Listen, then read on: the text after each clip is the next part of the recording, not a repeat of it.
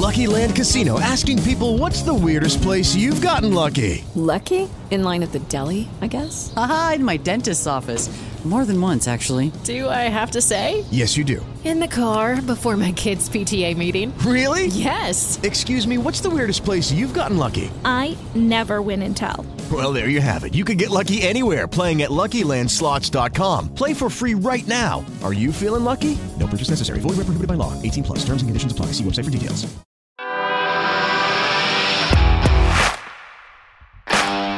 Bienvenido a Esto también es política, el podcast que habla tu mismo idioma, con Mario Girón y Miguel Rodríguez.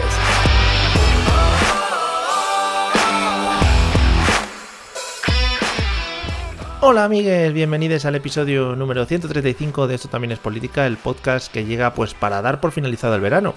Decir, es un podcast eh, que nosotros grabamos especialmente para darte a ti la noticia de que ya se están terminando tus vacaciones y ya tienes que volver al trabajo, excepto esas típicas personas que siempre tienen la frase en su boca de es que yo me las pido en septiembre porque así cuando todo el mundo vuelve de vacaciones me voy yo. Payasos.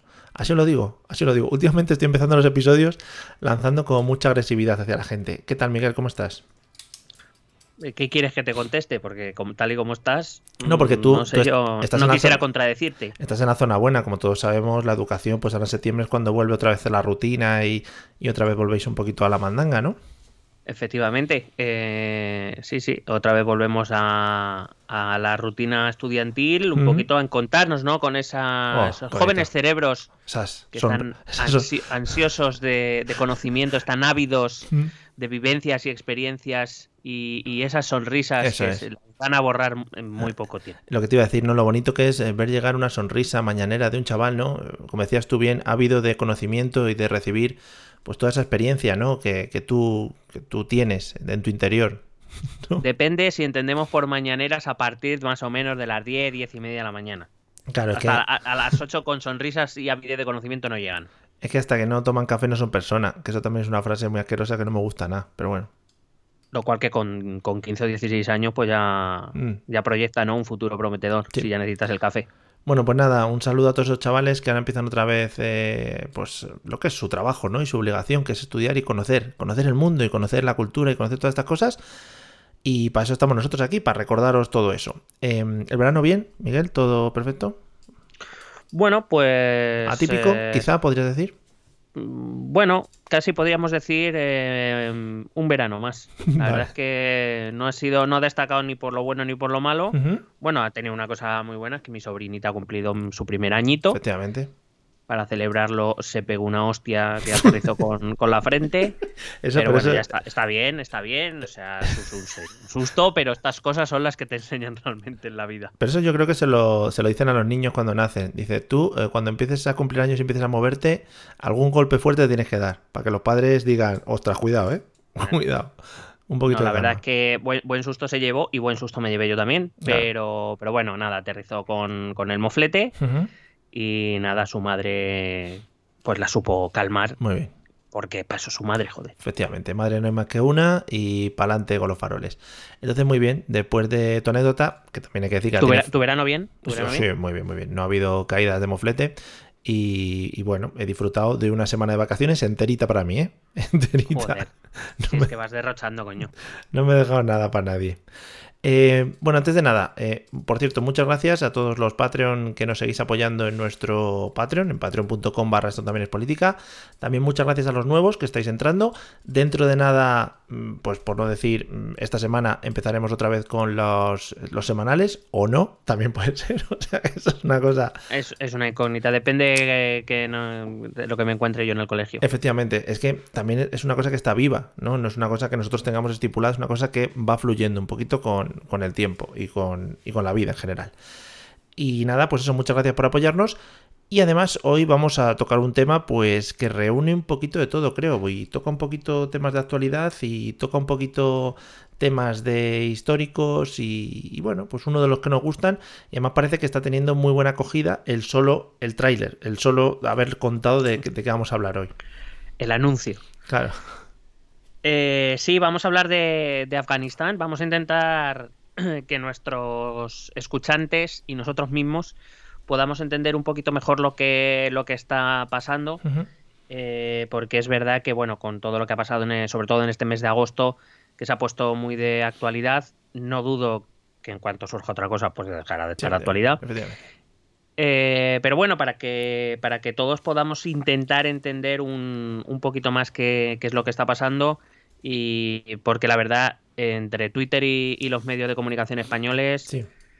podemos decir que la información no es del todo correcta en líneas generales o por lo menos no del todo profunda. Hay que decir que, te, te he de decir, y voy a empezar este capítulo diciendo que probablemente es el capítulo más difícil de explicar de los que hayamos hecho y llevamos, no quiero decir nada, 135 ¿Quién no lo iba a decir? ¿Quién no lo iba a ¿Quién no, lo, decir? quién no lo iba a decir en aquel sofá tuyo de Valencia? Siempre lo hablamos. pegados? Eso es pregunta, es pregunta de trivial. Para la gente que nos conoce desde hace mucho tiempo, ¿dónde empezó el podcast? ¿No? En un sofá en el que nos quedamos pegados por el sudor. Muy bonito. Correcto. Una imagen. Y, y bueno, que luego ya ir entrando en, en más materia, pues eh, eso, intentar conocer un poco más la realidad de Afganistán, que desde luego es mucho más profunda y mucho más compleja de lo que un tuit o un titular nos pueden indicar o un, o un minuto y medio en las noticias de Sí. televisión. Que eso te iba a decir, eh, quizás es un país bastante desconocido, mm, no por el hecho de que no se haya hablado de él, sino porque quizás no se ha profundizado mucho en, en pues la- lo que ha pasado en, el país y toda la dinámica que ha sido llevando. Y simplemente quizás nos hemos quedado un poquito en, en este caso, por ejemplo, en la actualidad de cuánta gente estábamos rescatando a través de los aviones que volaban desde Kabul. Y eh, no sé si esto es culpa del gobierno, que solo nos manda esta información, o culpa de los propios medios, o cosas de este estilo. Bueno, es, eh, yo creo que es una cuestión de que lo que ocurría en Afganistán Eh, no de ahora, sino de hace mucho tiempo, es algo que no nos afectaba mucho y probablemente por esta razón mm, tampoco hay que atribuirle maldad. Eh, los medios de comunicación pues mm, le han prestado la atención, la atención justa. Mm, eh, Afganistán se convirtió hace 20 años en titulares en- Sí. aquí en Occidente porque por la invasión estadounidense, eh, pero pronto dejó de ser noticia porque estaba Irak. Sí. Se empezó a invadir un año y medio después y luego pues hemos tenido nuestros problemas, nuestra crisis, nuestro Brexit, eh, bueno, eh, nuestro Donald Trump, hemos tenido muchas cosas, hemos tenido las, la guerra de Siria, hemos tenido sobre, sobre todo la guerra de Irak, es decir, hemos tenido acontecimientos, en la, la lucha con China, que quizá ha dejado a este país que no tiene una especial importancia aparentemente para los países occidentales, ni excesivamente importante en lo económico, ni excesivamente importante en lo político, pues que se haya quedado un poco fuera de juego. Entonces, pues sí, te lo digo por experiencia propia, yo me he tenido que meter aquí un chute de Afganistán. Y que por eso te he pedido, eh, y ya aprovecho y te pido perdón públicamente No, por por, haberte te- por haberte tenido que pedir prórrogas de Sí. algunos días, porque, porque, claro, cuando nosotros llegamos aquí y queremos contar las cosas bien, pues eh, Claro. eso implica que cuando me- nos pilla con un tema un poco tan desconocido como esto, pues hay que informarse bien para no decir aquí chorradas. Sandeces. No pasa nada, el equipo de producción ha estado pendiente todas estas semanas. Bueno, hemos estado levantando rondas de inversión porque, claro, esto hay que mantenerlo de alguna manera y, y necesitamos dinero para que Miguel pues investigase las mejores hemerotecas. Y bueno, le hemos estado mandando por Europa a visitar centros mediáticos y bueno, bueno, ha sido, ha sido una experiencia, ¿no? Sí, no, la verdad es que la verdad es que ha sido un viaje astral fantástico. Agradecer a todo el equipo, gracias por la colaboración. En fin, Agradecer, agradecer a Messi que en la Sí. que fue a firmar a París, pues me llevó con él en el avión Hombre, y nos ahorramos un viaje y eso. Gracias a Ibai también por, Sí. por ser. Bueno, pues nada, somos un podcast, amigos, muy amateur. eh, por, todos los podcasts ahora mismo están entrando en grandes redes. No sé si tú sigues este Sí. medio. Nosotros Algo somos así. mierda. Nosotros. Nosotros no estamos ni en Podimo, ni en Audio. Ni es que ni no sé- en Madre mía, somos de nada, ver- no somos estamos de- en nada. No nos quiere nadie, somos de vergüenza. La verdad es que sí. Bueno, pues nada, pues vamos al lío, a ver qué, qué conocemos o qué, qué nos enseña sobre Afganistán. Bueno, te voy a pedir que, que tú mismo me vayas guiando en la Sí. información que voy dando en el sentido de que todo sea comprensible, que más o menos todo tiene lógica y coherencia, Vale. porque en mi cabeza la tiene, pero a lo mejor no, y al ser un tema complejo, pues, mm, pues eh, necesito que quien me esté escuchando, que en este caso eres tú, eres Sí. siempre mi primer oyente, Sí, que, que me vayas diciendo, "Mm, te estoy entendiendo, lo estoy entendiendo, El oy- está tomando forma. el oyente vale". primigenio. Mira, hoy eh, voy a hacer una cosa que normalmente no hago y es que mira, eh, boli y papel, aquí lo tienes, eh, preparado. no te digo más. Madre mía, madre Sí, mía. Estoy a tope. Bueno, pues vamos a empezar. Eh, Afganistán es un territorio que en el que, no, no desde ahora, eh, sino desde hace mucho tiempo, han convergido eh, muchos intereses, eh, tanto locales como regionales, y en algunos momentos internacionales, y que han hecho de esta zona una zona bastante complicada, que ha conocido pocas épocas de paz. Eh, a lo largo de, de su historia. Curiosamente, no como un territorio eh, cuyo interés sea principalmente económico. Sabemos que, por ejemplo, Oriente Medio es un punto, eh, lo hemos dicho muchas veces en terminología de, de relaciones internacionales, es un punto caliente porque, eh, claro, ahí hay recursos muy valiosos eh, sobre los cuales muchos países de, pues quieren tener eh, eh, el, bajo su control. Entonces eso lo convierte en una zona especialmente delicada. Quizá Afganistán es una zona también espe- especialmente delicada, pero no, o por lo menos no exclusivamente por sus intereses económicos. Es verdad que tiene alguna riqueza mineral. Parece que ahora todo el mundo está descubriendo la riqueza mineral de Afganistán.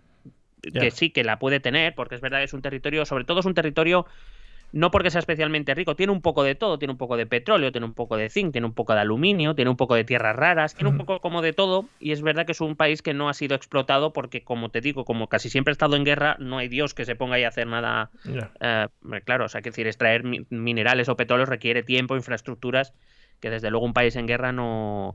Entonces, claro que tiene cierta riqueza. Algunos incluso la, evalúan en, en 3.000 millones o algo así. Pero, pero no ha sido hasta ahora, por lo menos, el principal interés de, los, de las diferentes potencias, tanto regionales como, como internacionales, en el país.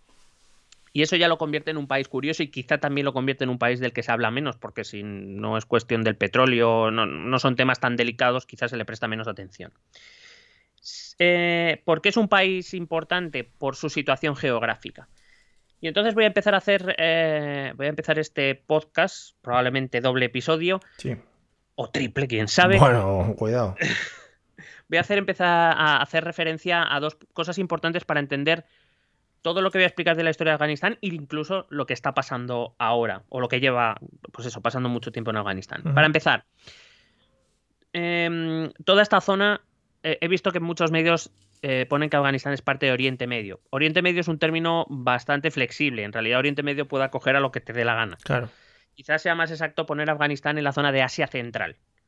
Eh, pero claro, dependiendo qué, mm, digamos, qué extensión le quieras dar a Oriente Medio, puede estar en Oriente Medio, claro. Sí. Es, una, es un país que tiene una geografía muy compleja, de la que hablaré brevemente ahora al inicio, porque es muy importante para entender lo que va a pasar. Eh, condiciona mucho todo lo que pasa dentro del país, que está compuesta por una multitud de tribus y etnias que no siempre se llevan bien entre ellas. ¿vale? Y también hablaré brevemente de esto porque también es importante. No, no he querido, eh, no vamos a profundizar en exceso porque eh, entonces nos meteríamos en una clase de etnología afgana, Sí. Joder, pero, cuidado, eh. pe- cuidado. pero Creo- sí que es... Hay mucho, mucho interés en eso ahora mismo, ¿eh? Está... Bueno, sí, si nos dan muchos likes haremos un capítulo solo de etnias afganas. Sí. pero sí que es necesario entender al menos unas cosas muy básicas. Ten en cuenta que cada una de estas etnias tiene una lengua, tiene una cultura propia, tiene su propia religión, o en, o en el caso de Afganistán, sobre todo, donde la mayoría son musulmanes, tienen su forma diferente de entender la misma religión, Claro. Etnias que a veces han, han compartido objetivos, etnias que en otras ocasiones han luchado entre sí, y esto convierte la zona, y ya no solo me refiero a Afganistán, sino a todos los países alrededor, y ahora diré con qué país es linda, y vamos a ver que no es una zona muy tranquilita, eh, pues en un, en un polvorín, ya solo el país de Afganistán, sin mirar a, a- a puertas afuera. Precisamente por esto creo que es tremendamente eh, importante entender que las, fr- las fronteras trazadas, especialmente la que le separa de Pakistán, Sí. país mm, tranquilo, no, la verdad es que no, No. eh, que es una, es una frontera trazada sobre un mapa, es decir, no es una frontera natural ni es una frontera cultural, eh, hace que todo sea más difícil, eh, todo más difícil en la zona, porque, por ejemplo, algunas de esas tribus han quedado divididas entre varios países, Sí. eh, lo cual, claro, hace que no solo problemas que impliquen a esas etnias eh, solo ah, impliquen a Afganistán, también implican a otros países, con lo cual todavía más tensión en la zona. Ya, entiendo, entiendo también que supongo que además pues este tipo de fronteras atienden más a, a problemas, o, bueno, o a movimientos políticos que, pues a lo que tú decías, que al final quizá estas etnias se sientan o no se sientan afganas o sí se sientan afganas o tengan sentimientos diferentes y esto es lo que le lleve un poco a tener este, este movimiento interno ahí dentro del país, ¿no? Quiero decir, Ah. que igual tendría más sentido estar dividido en muchos países pequeñitos. Eh, eso, y eso es un problema que también hemos visto mucho en África. Eh, creo que todos los de nuestra generación recordamos aquella guerra de Hutus, Tutsis, las guerras Sí. de las tribus africanas, que todas habían quedado encerradas en países cuyas fronteras habían sido trazadas con una regla, en un mapa en el año 1885, y que no se llevaban bien entre sí, y al estar en el mismo país, pues acaban matándose entre ellas. Algo parecido, en cierta manera, pasa en Afganistán. Hay muchas etnias diversas, cada una ha mantenido a lo largo de, de los siglos eh, muchas costumbres propias, lenguas propias. Claro. eh, muchos de ellos ni se entienden y están viviendo dentro del mismo país y con muchas rencillas también. Sabemos que esto cuando, em, claro, lo decimos desde ese, ese, em, iba a decir ese podium, desde esa em, Atalaya. atalaya, eso que no me Mm. salía, desde esa atalaya occidental, ¿no? claro. De- eh, donde aquí pues podemos tener algún problema que puede incluirlo, pero está mal visto que sea étnico, aquí ya lo étnico ni lo metemos, Pero pero, claro, que en quizá países también- como Afganistán Pero- pero- eso es la vida natural. Sí, que quizá también el concepto de país lo tenemos visto de otra manera, ¿no? El concepto de Estado, el, el concepto de nación, eh, pues eso, mm, tenemos una serie de privilegios, una serie de derechos, ese tipo de cosas lo vemos de distinta manera. Y de hecho, aunque a lo mejor todavía no seas consciente, y espero que cuando acabemos de grabar ya seas más consciente, estás dando en uno de los que para mí es los puntos más importantes de qué es lo que ha pasado en Afganistán y qué es lo que está pasando en Afganistán. Ahí estoy. Que no tenemos, que no tienen Mm. esa misma noción. Nosotros siempre, y hasta cierto punto es lógico, vemos las cosas desde un punto de vista occidental porque es como nosotros entendemos el mundo. Pero tenemos que tener la mente abierta lo, lo suficiente como para entender que en otras partes del mundo no ven el mundo como nosotros. No entienden qué es eso del Estado ni qué es eso de un país. Lo tengo, sí que estoy. estoy. 135 episodios, me ha costado empezar a entender las cosas. Bueno, hay que decir que, por ejemplo, eh, una de esas fronteras importantes de las que te hablaba, que son trazadas, fueron trazadas en un mapa en el año 1893, es la llamada línea Durán. sí. Se llama así porque eh, Durán es como se apellidaba el funcionario británico que trazó esa línea, eh, que actualmente es la frontera aceptada entre Afganistán y Pakistán. Cuidado que es una frontera que tampoco ni siquiera está cerrada. Hay afganos que solicitan que esa parte de Pakistán donde hay población, vamos a llamar, de tribus originariamente afganas, debería volver a Afganistán. Pakistán Claro. dice que peor mis cojones y así todo un poco. Entonces, claro, eh, hay un jaleo aquí metido bastante importante. Hay que, eh, sí quiero decir que cada tribu, o cada, mejor dicho, cada tribu, cada etnia, eh, eh, construye identidades, que puede ser que nosotros no las entendamos, basadas en cuatro cosas, que son esas cuatro cosas importantes y que también es necesario, no las voy a explicar, simplemente que, que pensemos las cuatro cosas sobre las que se basa, digamos, la, la identidad de cada etnia, porque eso es lo que nos va a dar a entender por qué mm, prácticamente no dejan de matarse nunca, Sí. Y cuál es la única posible solución a partir de ahora para Afganistán. Esos cuatro pilares son el parentesco, la familia, Sí. la religión, la lengua y el código social que cada etnia tiene. Y voy dando una mínima pista, aunque lo desarrollaré más hacia el final de, de cuando sea. Em, quizá lo único que prácticamente toda la población afgana tenga en común sea la religión. No es exactamente igual, como te he dicho antes, que luego hay muchas interpretaciones, hay suníes, hay chiíes, eh, lo, lo iremos tratando, pero es lo único que, podía, que pudieran tener en común toda la población afgana. Supongo que además a partir de la religión eh, se fraguan el resto de, eh, de aspectos que has comentado, ¿no? De estas cuatro pilares, estas cuatro columnas, o por lo menos tiene mucha importancia. Claro, hay que tener en cuenta que la inmensa mayoría de estas etnias son anteriores a la llegada del Islam Y por tanto, digamos que el Islam se acaba imponiendo o se acaba aceptando, pero como toda religión, eh, y es, es aplicable, repito, a cualquier religión, eh, luego eso se va adaptando según la zona, según la población, porque lo que Claro. se quiere es implantar la religión y a veces hay que adaptar a ciertas costumbres tradicionales para que, eh, digamos, sea mejor aceptada.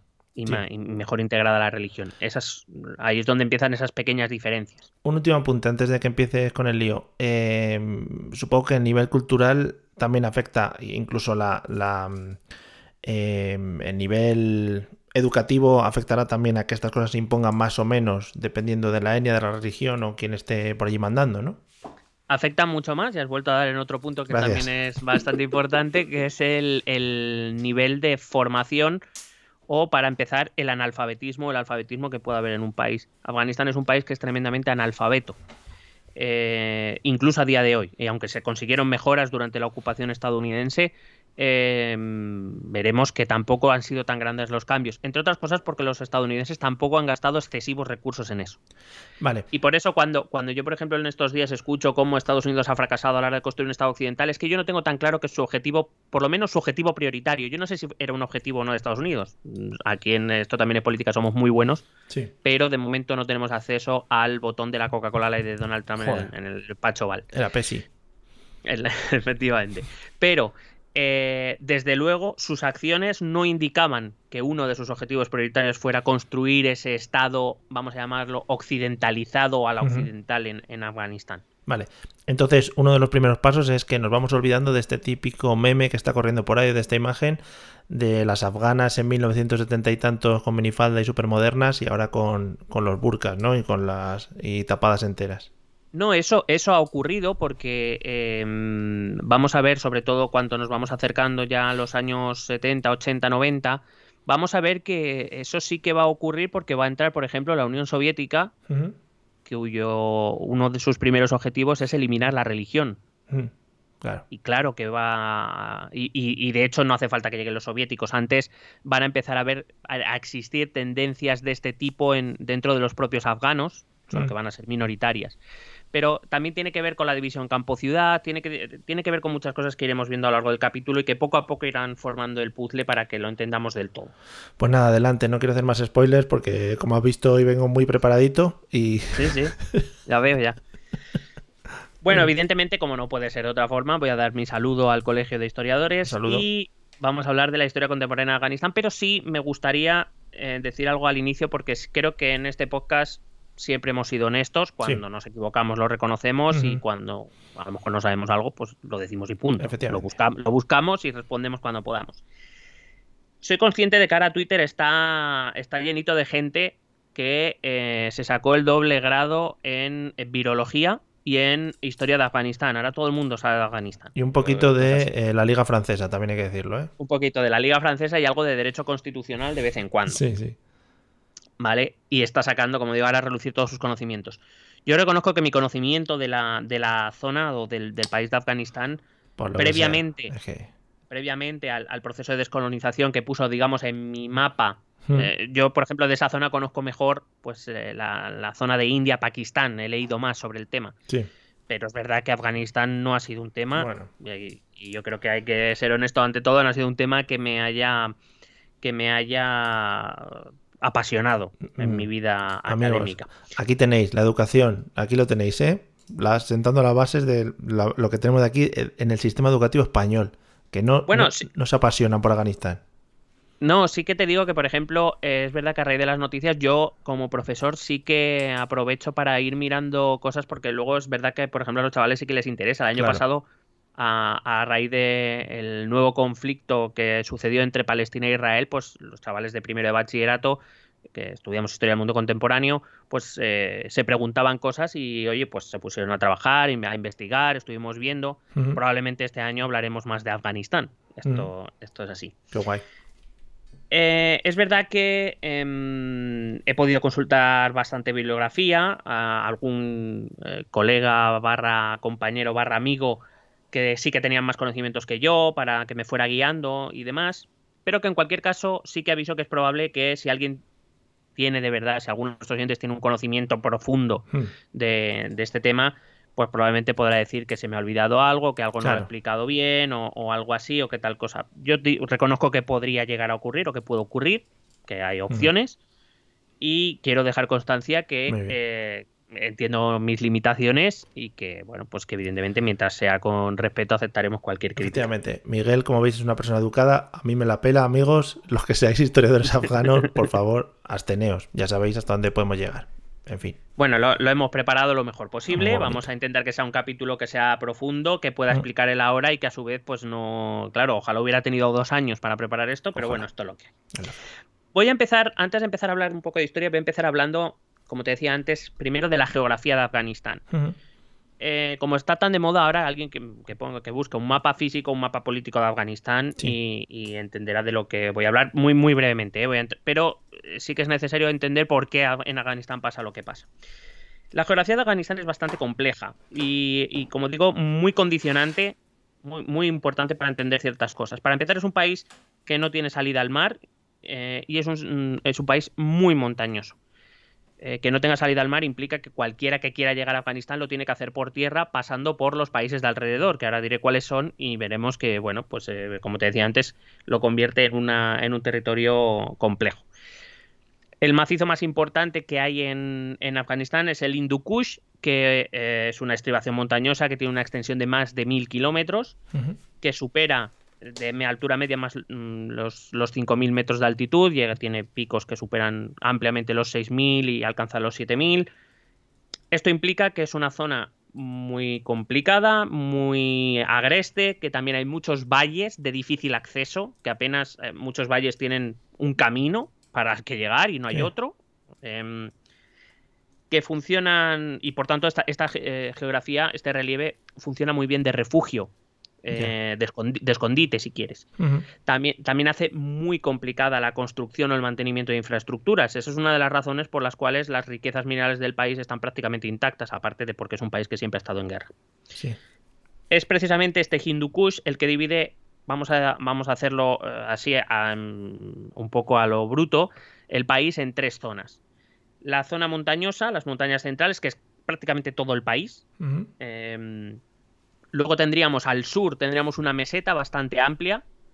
eh, y luego tendríamos al norte una llanura cerca de los países de los que se llaman los Tanes. Digo porque ahí están, eh, bueno, ahora lo diré, Tayikistán, Kirguistán, estos países. Ah, Afganistán tiene frontera con Pakistán al este, es decir, a la derecha, según miramos el mapa, Sí, con Irán al oeste, cuidadito entre qué dos países está. sí, maravillas. Sí. Limita también al norte con Tayikistán, Turkmenistán y Uzbekistán, Mm. antiguas repúblicas socialistas. Eh, y también ah, podríamos dedicar algún día un capítulo a los tanes, porque vaya paisitos que hay por ahí también. Sí. E incluso tiene una lengua, una, una lengua de territorio, que llega y que tiene frontera muy pequeña, pero tiene frontera con China. Oh. Más concretamente con la provincia de Xinjiang, a la que vamos a hacer referencia cuando hablemos de los intereses chinos o de, lo, o de qué puede hacer China en la actualidad. Ah, sí, lo estoy viendo. Es como una garra que tienen ahí un corredor de no sé Efectivamente. qué. Mm. Efectivamente, es, es un corredor y alcanza, me parece, no sé si son los 40 45 kilómetros de frontera. Pero los países con, con fronteras más grandes son Pakistán a la derecha e Irán a la izquierda. Em, también te voy a hablar brevemente de la etnia. Eh, de las etnias. Te voy a hablar de las principales porque es, necesario para entender lo que pasa en Afganistán. Eh, Afganistán tiene un mapa étnico también, como es como ahora todo es muy interesante y todo el mundo habla de Afganistán, es relativamente fácil encontrar un mapa étnico de Afganistán. Eh, lo ponéis en internet y probablemente encontraréis uno con cierta facilidad. Em, Vamos a hacer, como digo, una, te decía antes, una breve introducción a etnología en Afganistán, podemos llamar etnología afgana 101, Ujú. para entender lo que nos vamos a encontrar. Empezar diciendo que no hay ninguna etnia mayoritaria. Es decir, no hay ninguna etnia que rebase el 50% de la población y ya esto lo convierte en un problema, porque significa que ninguna tiene la fuerza suficiente para imponerse a todas las demás. Claro. Em, con lo cual ya significa que prácticamente el conflicto es algo habitual en, Afganistán. La etnia mayoritaria son los llamados pastún, que seguramente si alguien ha atendido a las noticias habrá escuchado hablar de estos pastún o de estos pastunes. Sí. Eh, es verdad que Afganistán no tiene censos demasiado fiables, no podemos saber con exactitud qué proporción de la población afgana representa, pero se calcula que eh, puede estar entre un 40 y un 45%. Los datos que más han coincidido suelen estar en torno al 42% de la población. Repito, es la minoría mayoritaria, pero no alcanza el 50% de la población. Vamos a ver, eh, según vayamos avanzando en los programas, que los pastún son los principales protagonistas de la historia afgana, que siempre han intentado imponer una visión pastún de la, de la región a las, a las demás etnias. Ellos han entendido que Afganistán era pastún, era sinónimo de pastún y que pastún era sinónimo de Afganistán y que por tanto todos los demás se tenían que plegar a aquello que los pastún deseasen. No sé si no sé si voy muy lanzado, pero mm, ¿esto se ve reflejado luego en ámbitos políticos o no podemos hablar de una política como la que conocemos nosotros aquí? No es exacta. Bueno, sí, a ver, lo vamos a entender. Eh, no es, efectivamente, no es la misma política, entre otras cosas porque em, los, los eh, Pastún son, se dividen en más de 30 subetnias y en multitud de pueblos eh, y tribus. ¿Vale? O sea, no, cuando hablamos de los pastún, lo que pasa es que aquí intentamos hacerlo lo más eh, simple posible, pero los pastún no son una cosa, todos. Ya, ya. ¿Vale? De hecho, de hecho para, cuestiones prácticas en torno a todo lo que vamos a hablar, voy a dividir a los pastún como en dos grupos. ¿Vale? Vamos a encontrar unos pastún que viven en las ciudades. Son urbanitas, son educados, estos sí que tienen formación, son eh, digamos, les gusta mucho la política, son más tendentes a la política, al pacto, al, a las... Sí, le gusta más la política, para que nos entendamos. Son, son moderados y estos los llamamos, los podemos llamar, eh, los llamaré indistintamente Durrani, que es el apellido de la familia más importante de estos, de estos pastún, o a veces simplemente los llamaré los pastún de las ciudades, para que lo entendamos mejor. Vale. ¿Vale? Estos son los que viven en Kabul, en Kandahar, bueno, en las grandes ciudades afganas.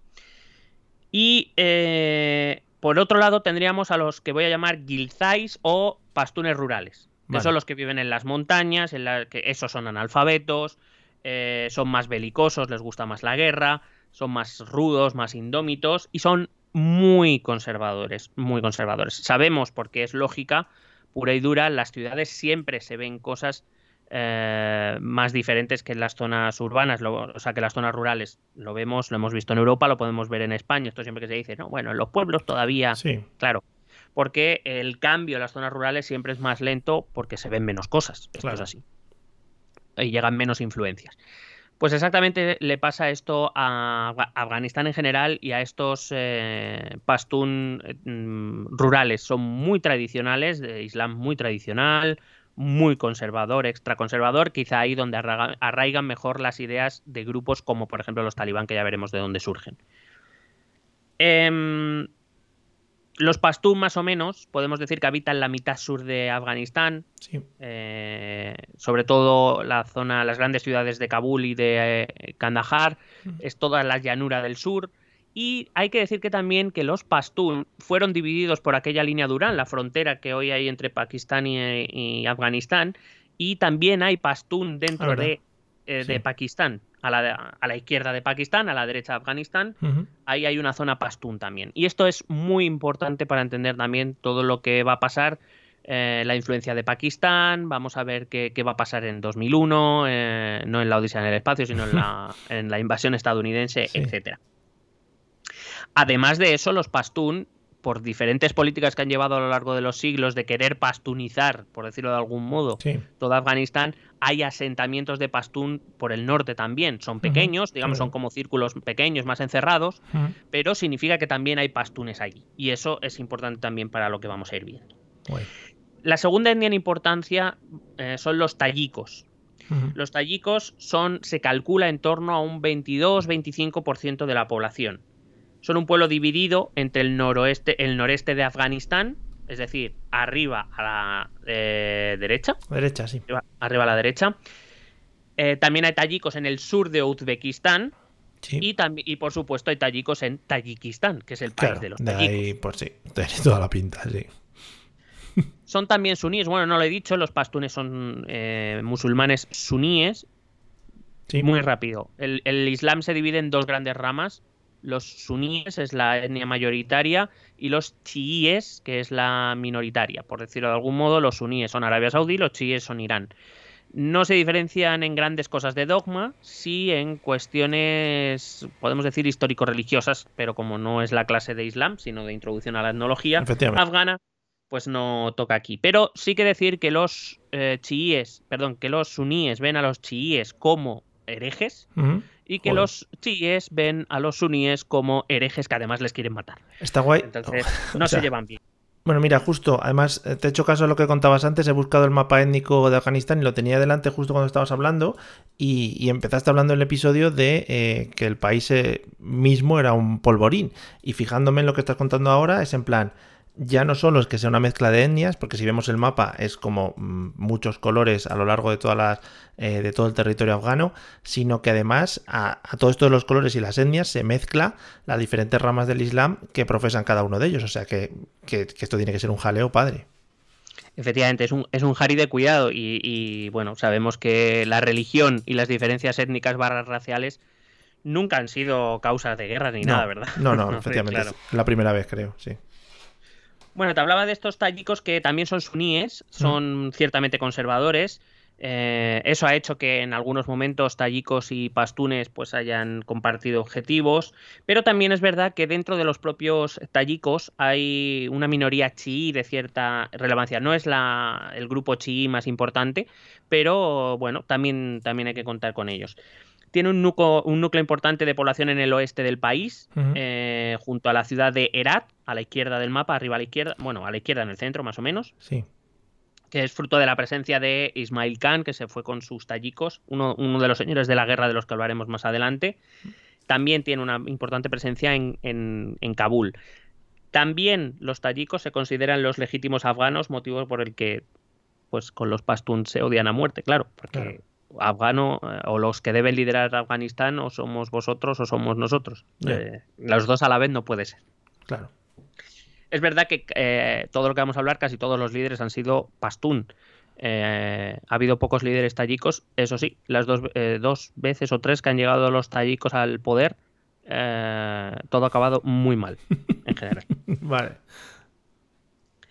La tercera etnia en importancia son los azaras. Eh, pues se escribe con H, sí. pero eh, claro, como en nosotros la H es muda, pues es azaras. Eh, se calcula que más o menos es en torno al 10% de la población afgana y estos son de mayoría, son mayoritariamente chiíes. Es decir, casi, tienen a casi todo el país en su contra. Muy bien.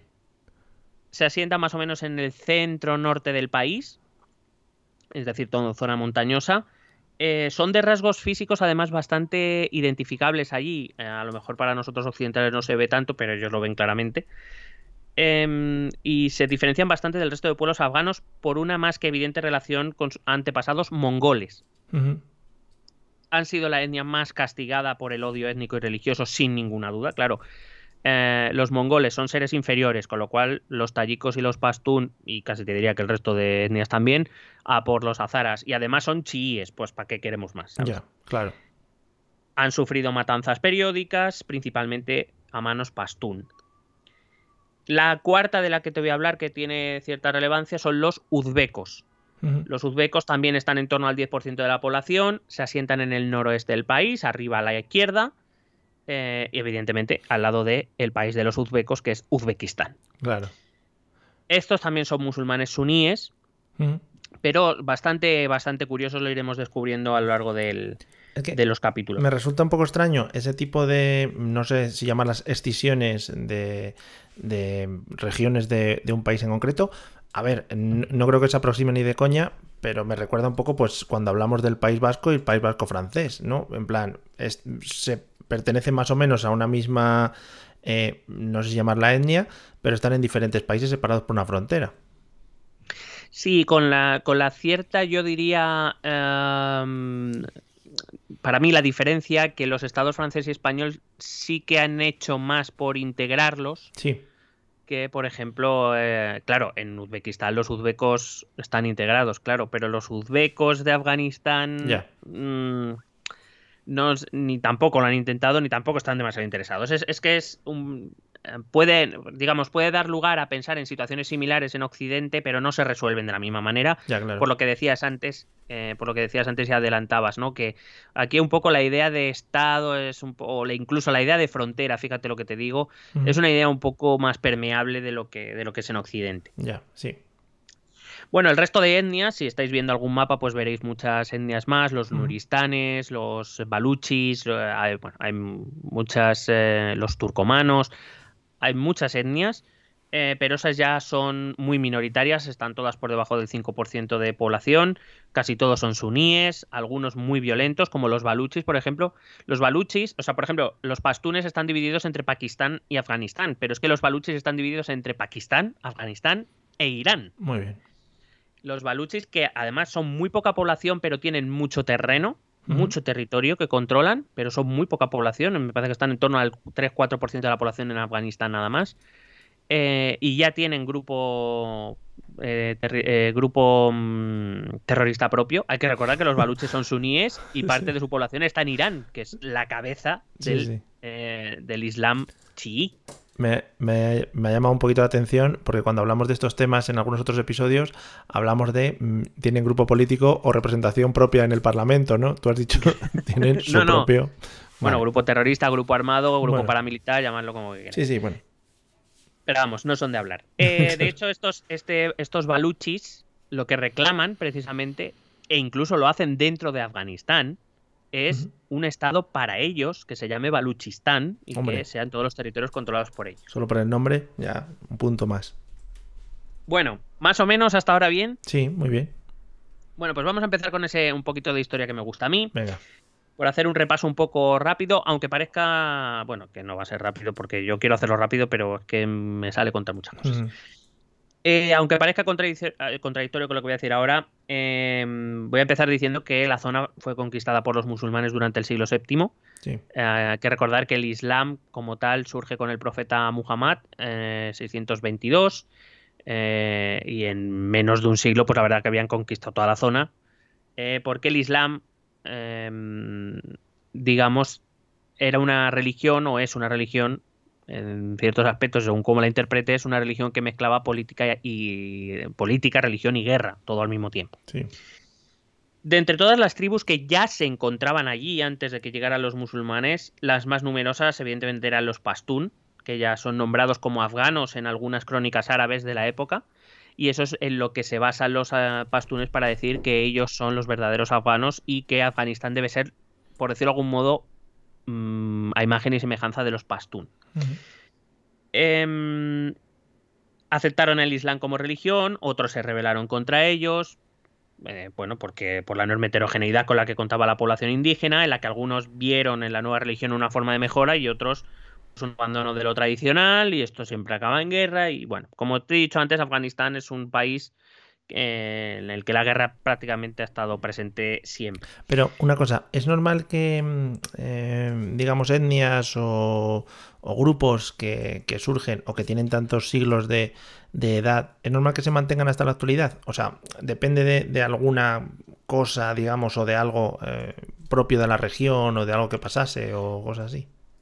Depende principalmente de dos cosas. La primera, eh, el interés que se tenga en mezclar la población indígena con la población invasora, cosa que nunca ha sido de demasiado interés en líneas generales. Los mongoles lo hicieron algo, de hecho los azaras son sus descendientes. Sí.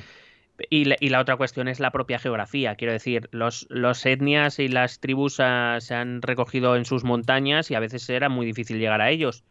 Eh, en cierta manera, el hecho de que, por ejemplo, los cántabros, los astures o los vascones, que son los pueblos íberos, digamos que todavía mantienen ciertas raíces, incluso eh, no, no sé si étnicas ya, porque ya, ya no, porque ya podemos pasar montañas con cierta Sí, facilidad. efectivamente. Pero, pero digamos que, cuando, por ejemplo, cuando llegan los romanos aquí, eh, la zona junto al Mediterráneo está muy romanizada y la población hispano-romana está muy mezclada y muy asentada en lo que es la cultura romana, pero Sí. los vascones, los astures y los cántabros siguen siendo prácticamente, aunque siga, aunque formalmente están bajo el imperio romano, bajo las directrices romanas, siguen siendo pueblos bastante iberizados, en el sentido de que, claro, es que no es fácil llegar allí, la- las élites romanas no se mezclaron con las élites vasconas, astures. eh, Quiero decir, tiene que ver con esas dos cosas. Les ayuda eh, que las, las élites no se juntaron con ellos y entre otras cosas porque la geografía les permite refugiarse y no querer contactos con el exterior. Bueno, a, a día de hoy Afganistán es un país musulmán, te he dicho, el 99% de la población es musulmana, con su 10-12% de chiíes y el resto son suníes. Por cierto, son musulmanes, no son árabes. Lo digo porque es que luego leo cosas en, en Twitter que me dan, no contesto por pereza, pero Ya. es para decirlo. Árabes es Arabia Saudí, Emiratos Árabes Unidos, eh, eh, Qatar, es- esos son árabes. Sí. Eh, estos son musulmanes, pero por ejemplo, las tribus del norte son de origen iranio, los otros son otros eh, de origen turco. quiero decir que no, que no son árabes, por favor, no hablan árabe. De hecho, casi, casi te voy a decir casi y, y sin el casi, no se habla árabe en Afganistán. Eso. Hablan mil lenguas, pero ninguna es árabe. Porque se callen todos esos que van diciendo esas cosas. Bueno, eh, a partir de aquí tenemos que pensar en qué punto geográfico, como ya te he dicho antes, eh, mitad de Asia Central, eh, al norte Uzbekistán, Kirguistán, Turkmenistán, Tayikistán, em, arriba está Kazajistán y ya arriba está Rusia, al oeste tenemos a Irán, eh, luego tenemos Pakistán, un poco más a la derecha tenemos a India. India y Pakistán son enemigos de muerte, Sí. y encima de estos dos está China. Sí. Es decir, que es una zona. Claro, Afganistán está en el centro de todo eso. Eh, si miramos más a la izquierda, veremos Irán primero y luego veremos Irak, Sí. que pues, también está Estados Bueno, Unidos por han ahí. sea pasado cositas por ahí, sí. Em, es un punto caliente, es un punto donde muchos intereses de muchos países o de muchos eh, estados se han concentrado en esa zona y Afganistán estaba en medio y pues les ha, le ha pillado todo. Eh, las luchas internas y los intereses externos, la ha pillado todo. Ujú. En el siglo XVIII se va a fundar lo que se conoce como el Imperio Afgano. Eh, nacido de las conquistas de uno de los líderes de, de estos, de estos pastún durranis o pastún urbanos, urbanitas que te decía, que logró unificar bajo su gobierno lo que hoy sería Afganistán, Pakistán o buena parte de Pakistán, e incluso una parte de Irán, incluso llegaría a algo de la India. ¿eh? Eh, digamos que este es el inicio de lo que hoy conocemos como Afganistán en el sentido de un país o un estado moderno con un gobierno centralizado. Pero claro, Afganistán no ha sido ni es un territorio fácil de gobernar como por todo lo que llevamos diciendo desde el principio. De hecho, las luchas internas, las guerras civiles han sido cosa común entre las tribus, porque estas tribus y etnias se- evidentemente no se quieren dejar gobernar por las otras etnias. Claro. A nosotros esto ya nos suena muy raro, pero esto, esto es habitual en esta zona. Em, y como te he dicho antes también, el terreno permite crear lugares de muy difícil acceso, de fácil defensa, y claro, eh, poder alcanzar determinados lugares requiere un esfuerzo que eh, llega un momento que no merece la pena. Y eso, eso es lo que te decía, por eso estas han, han sobrevivido dentro de un cierto orden, eh, pues divididas y, y casi impolutas hasta nuestros días. Em, cuando llegamos al siglo XIX, este imperio se va a deshacer completamente cuando, eh, eh, digamos, pues eh, muere uno de los reyes, uno de los, de los emperadores afganos, y todos y sus tres hijos se dividen el territorio porque los tres quieren gobernar y los tres hacen fuerte, cada uno en su zona, y digamos se deshace un poco. Al mismo tiempo que esto ocurre, suceden otros dos fenómenos importantes para la zona. Por un lado, el imperio ruso se está expandiendo por Asia Central. Es la zona de Siberia y está empezando a bajar por Kazajistán para llegar a la zona de Kirguistán, Tayikistán, etcétera, es decir, a las puertas de Afganistán. Al mismo tiempo, quien se está expandiendo desde la India es el Imperio Británico. Y mientras eh, Rusia avanza hacia el sur e India lo hace hacia el oeste, el punto medio es Afganistán, Vaya. por lo que sea. Sí. Historiográficamente se, inició así lo que se llama el Gran Juego, que era eh, ese juego de esa rivalidad de intereses en la zona del Imperio ruso y del Imperio británico en Asia Central, que se va a extender durante todo el siglo XIX hasta la Primera Guerra Mundial, eh, que también va a afectar a zonas como Pakistán o como Irán, evidentemente. Y por decirlo de alguna manera se construyó allí una especie de guerra fría en la que los británicos tenían miedo de que Rusia les invadiera la zona de, de India, pasando por Afganistán, y los rusos tenían miedo de que los británicos invadieran Rusia pasando por Afganistán. Es curioso porque a día de hoy, del conocimiento que tenemos y de las fuentes que tenemos, parece que ninguno tenía intención de invadir al otro, Ya. ¿eh? pero claro, tenía mucho miedo del otro, en realidad. Vamos, la Guerra Fría también puede ser. Una. bueno, igual ahí tenía otras cositas.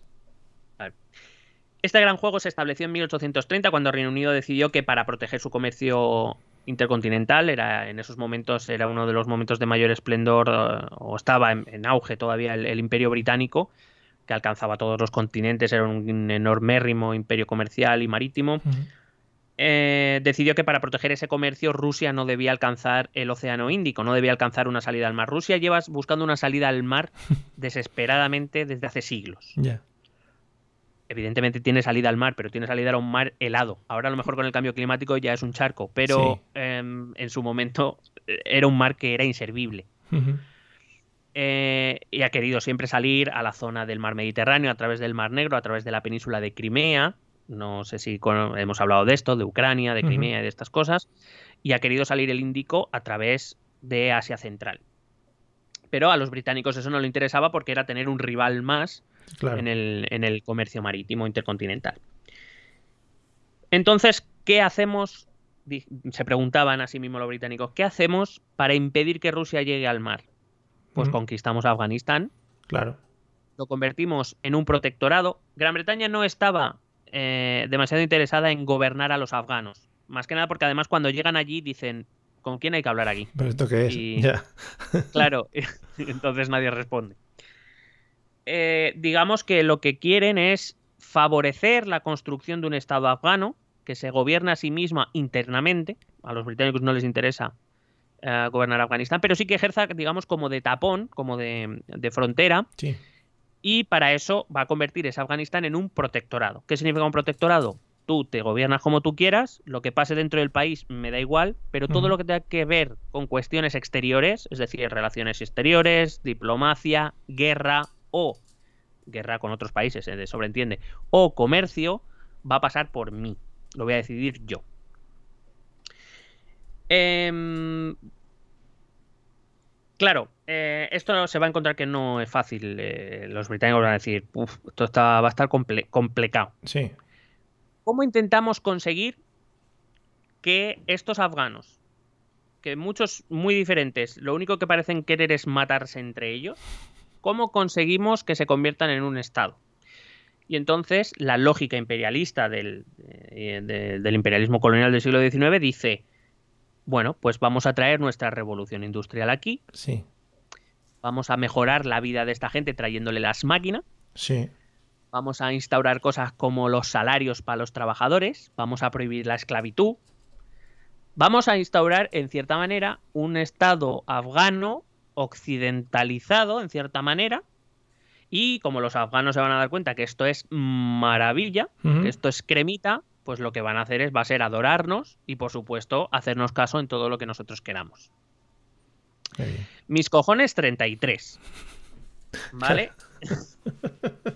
No les valieron las máquinas, ¿no? No, no les gustaron las máquinas. Eh, hay que decir que esto es lógica del siglo XIX, es, es la lógica que imperaba en el siglo XIX. Los europeos eh, se iban por el mundo civilizando pueblos atrasados. Esto era así. ¿eh? Sí, Eh, no, no decimos ni que estuviera bien ni que estuviera mal, que era así. era así. Pero claro, lo que los británicos no entendieron es que para hacer todo eso, las etnias eh, afganas tenían que abandonar esos cuatro pilares de los que te habla al principio, sobre los que sustenta cualquier identidad Claro, étnica en Afganistán. Está feo. Sí. el parentesco, la lengua, la religión y el código social. Tenían que abandonar eso y eso no lo iban a hacer. Por lo que sea, la religión no hablaba mucho de, del motor de explosión, ¿no? Y de, del motor. por- por Claro. lo que sea el Islam Sí. y los y los trenes, Sí. no, no se hablaba de los trenes. en Claro, efectivamente.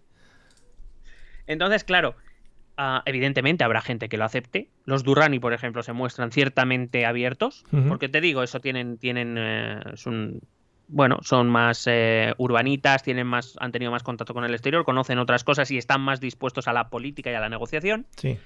Pero teniendo en cuenta que la inmensísima mayoría de la población afgana no es urbanita, es rural, dicen Ujú. que tururú que te vi, mm, British, no nos gustas. Claro. A la mayoría se opondrán y algunos de ellos lo harán de forma violenta eh, porque es así, porque, porque De es así. Hay gente que se lo toma muy malamente, lo de, todas- los trenes. de- es claro, es que hay mucha gente en Extremadura que ahora si le hablas de trenes también se lo toma muy mal ahora mismo, ¿eh? Que, mm, porque no les llegan eso. Que, que te iba a decir? Que de todas maneras, eh, el enclave que, que mantiene Afganistán es que estoy viendo constantemente el mapa. Es lo que decías, es más que nada, pues eso, poner ahí como un cinturón para que no pasen los rusos, porque tampoco te interesa muy- mucho, o no sé si, si lo permite eh, el relieve del país, pues por ejemplo, poner rutas de, de- de- de transporte de, materiales desde India a, a Europa, ¿no? No, pues sobre todo porque los británicos lo hacían con los barcos.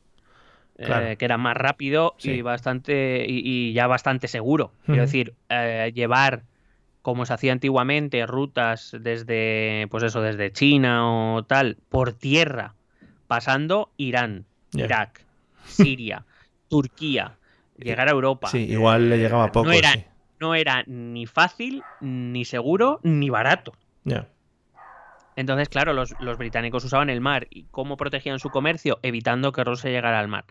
La, la idea de crear ese estado afgano era más como un estado tapón. No tenían ningún interés en, en, eh, más allá de, bueno, pues eso, que los europeos nos creíamos con el deber de civilizar a estas gentes. Mm. No, porque no solo lo hicieron los británicos, lo- los británicos y los franceses sobre todo. España tuvo un pequeño Bueno. papel, pero ya había estado, entre comillas, civilizando gente en América desde Claro, el siglo XV. Tenemos ya otras cosas aquí nosotros para civilizar.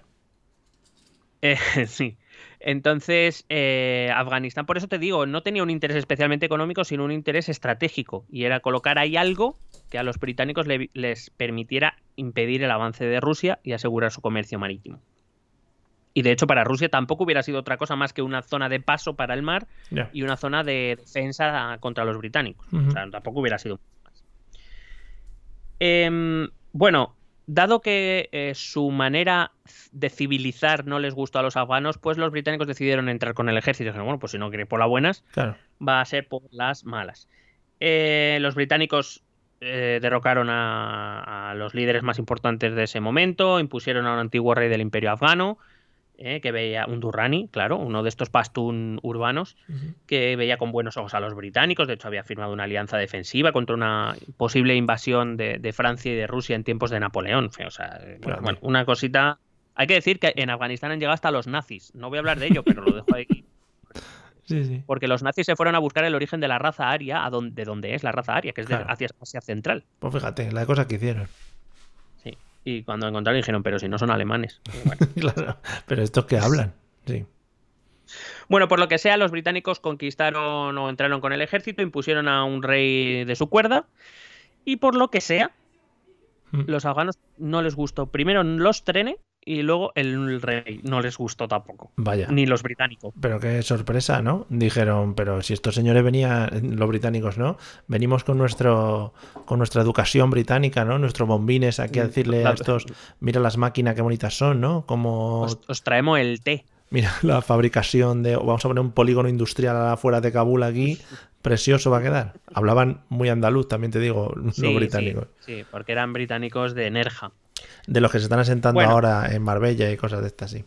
Efectivamente. Bueno, eh, con esto se inicia la llamada Primera Guerra Anglo-Afgana, que van a ganar los afganos. Los británicos tienen que salir por patas. ¿Por qué? Pues bueno, porque no dominaban el terreno y porque una de las cosas que vamos a tener que entender desde ya es que es relativamente fácil conquistar el país, porque es conquistar, entre comillas, los centros de poder que están en las grandes ciudades. Afganistán no tiene muchas grandes ciudades.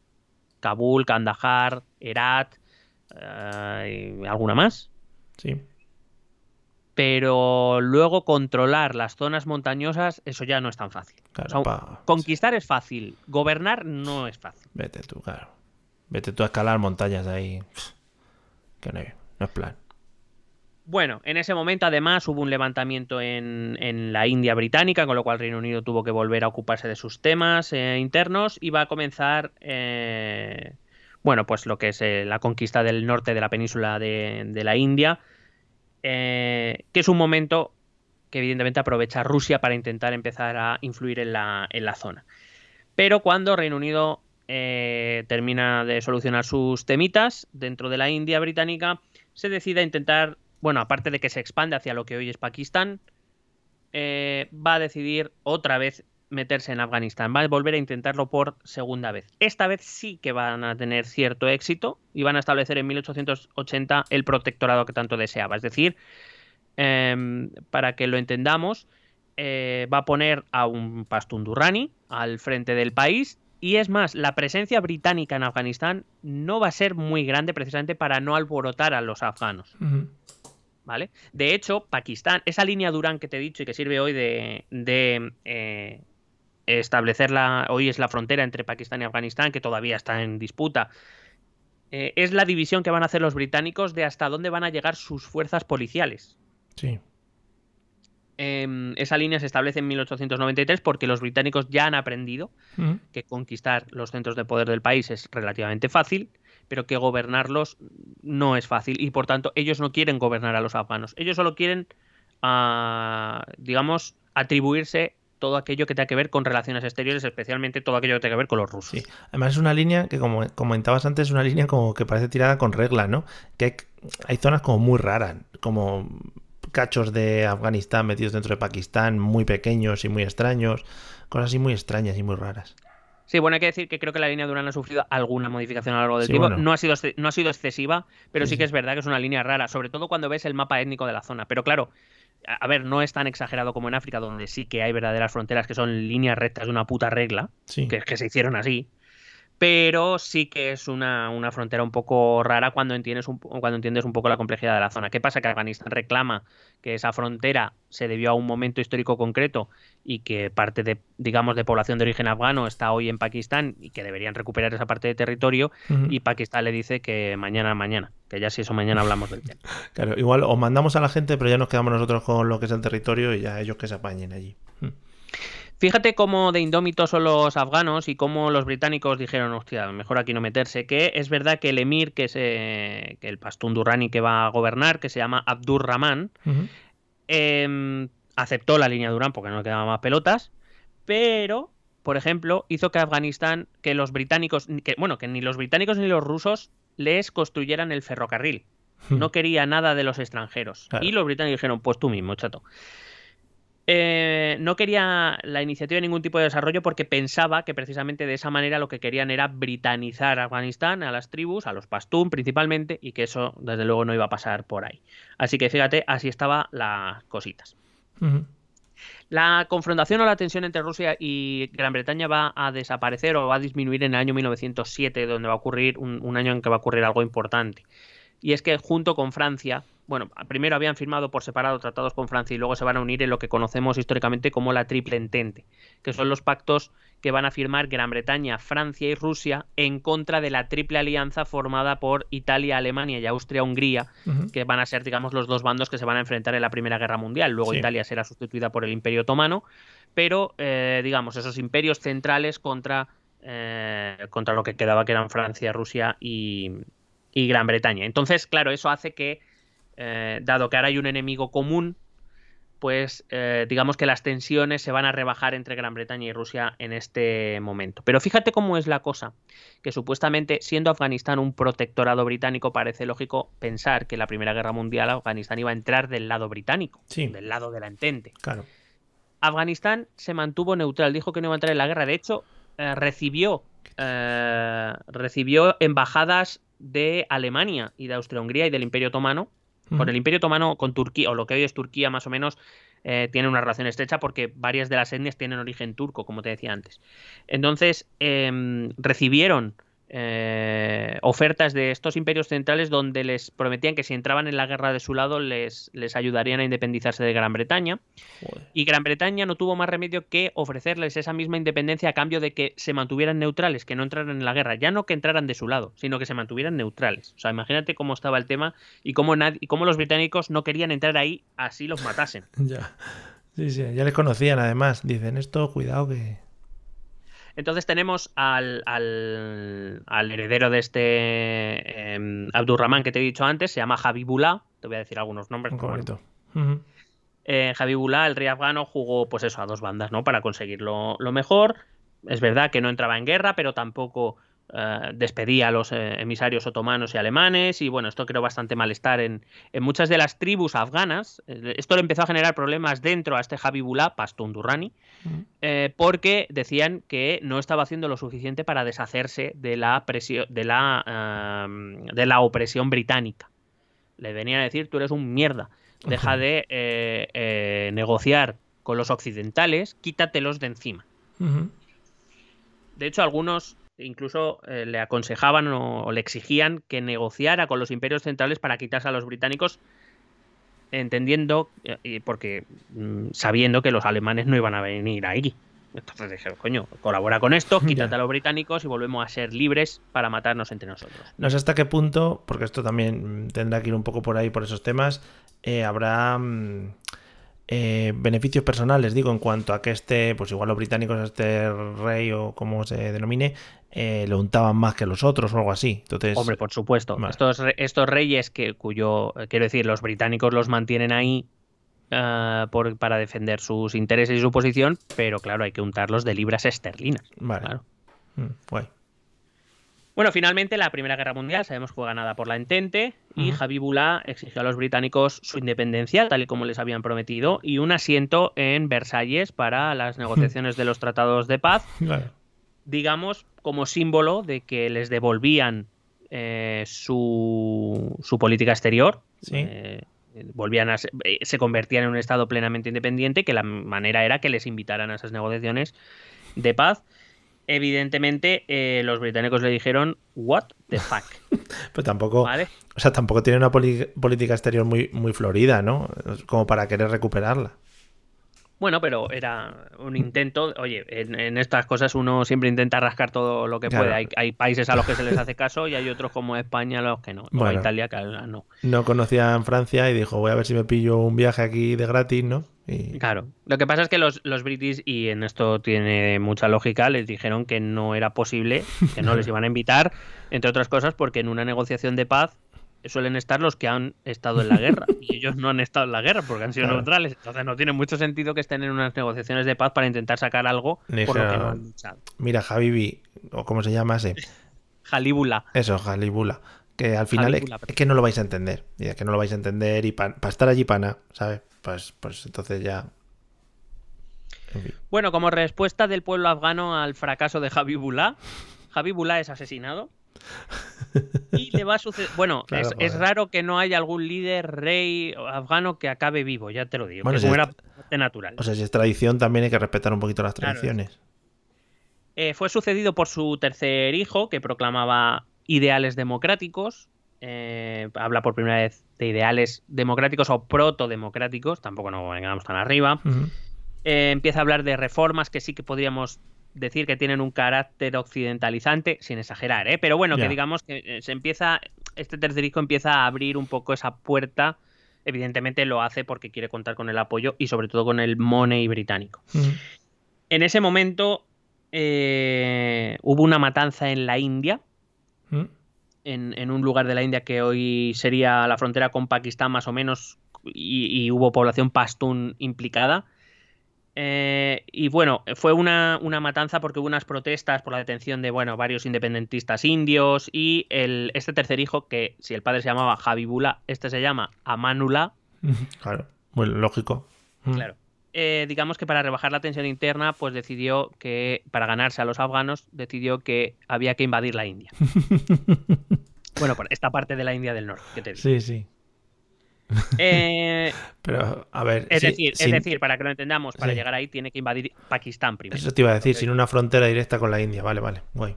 Bueno, es que lo que hoy es la frontera con Pakistán, entonces era la frontera con la India británica. Ah, vale. Ten en cuenta claro. que Pakistán en estos momentos todavía está bajo dominio británico. Pa- Sí. Pakistán como país no surge hasta 1947, igual que la India, en realidad son colonias británicas. Bueno, comienza así la tercera. Había una segunda guerra anglo-afgana, que es la que te he dicho, la segunda, la invasión, la que le salió bien. Empieza la tercera guerra anglo-afgana, que duró apenas unos meses y en la que el ejército británico, sobre todo además gracias a la aviación, demostró su superioridad y venció a estos afganos de Amanullah. Sin embargo, es verdad que el hecho de haber querido hacer algo en contra de los británicos le va a conseguir, va a conseguir eh, o va a hacer que Manula alcance dos objetivos. El primero, acallar esas críticas internas de los que habían acusado a su padre de no hacer nada por quitarse el dominio británico. Y la segunda fue que consiguió la total independencia de, de Afganistán porque Reino Unido, que acababa de salir de la Primera Guerra Mundial, si a alguien le gusta la Primera Guerra Mundial, habrá leído muchísimo. La Primera Guerra Mundial, conocida como la Gran Guerra, impactó muchísimo en la sociedad europea, porque no se había visto nunca nada así, ni, se había producido nada parecido. Estamos hablando de una guerra que acabó con 10 millones de muertos. Em, y claro, lo que no querían era meterse en otra guerra. Y entonces los británicos vinieron a decir, ¿qué quiere la independencia? Quédatela no me voy a meter en otra guerra. Acabo de salir una de la, acabo de salir de la guerra más sangrienta de la historia. No me voy a meter en otra guerra. Así que eh, Amanullah no consiguió su objetivo de conquistar esa parte de la India británica, pero sí consiguió la independencia y callar los, eh, los eh, las protestas que había dentro de Afganistán contra su figura. Esta Amanullah intentó eh, modernizar el, país. La verdad es que intensificó relaciones económicas con, Alemania, eh, con la Unión Soviética. Ya la Unión Soviética surge, recordamos, eh, a partir de la Primera Guerra Mundial. Digamos que pretendió hacer lo que Ataturk estaba haciendo en Turquía, que era a partir del imperio, de los restos del Imperio Otomano construir una Turquía moderna, occidental, occidentalizada, manteniendo el Islam pero con valores liberales. Mm. Y este Amanullah intentó replicar lo que Ataturk estaba haciendo en Turquía eh, en Afganistán. De hecho, promulgó una constitución en 1923 que garantizaba libertades individuales, que abolía la esclavitud, que implantaba la educación para niños y niñas, eh, una justicia secular alejada del Islam, hmm. eh, la eliminación de las diferencias tribales a nivel jurídico, por ejemplo. Pero, de hecho, se animaba incluso a las mujeres a ir abandonando el velo.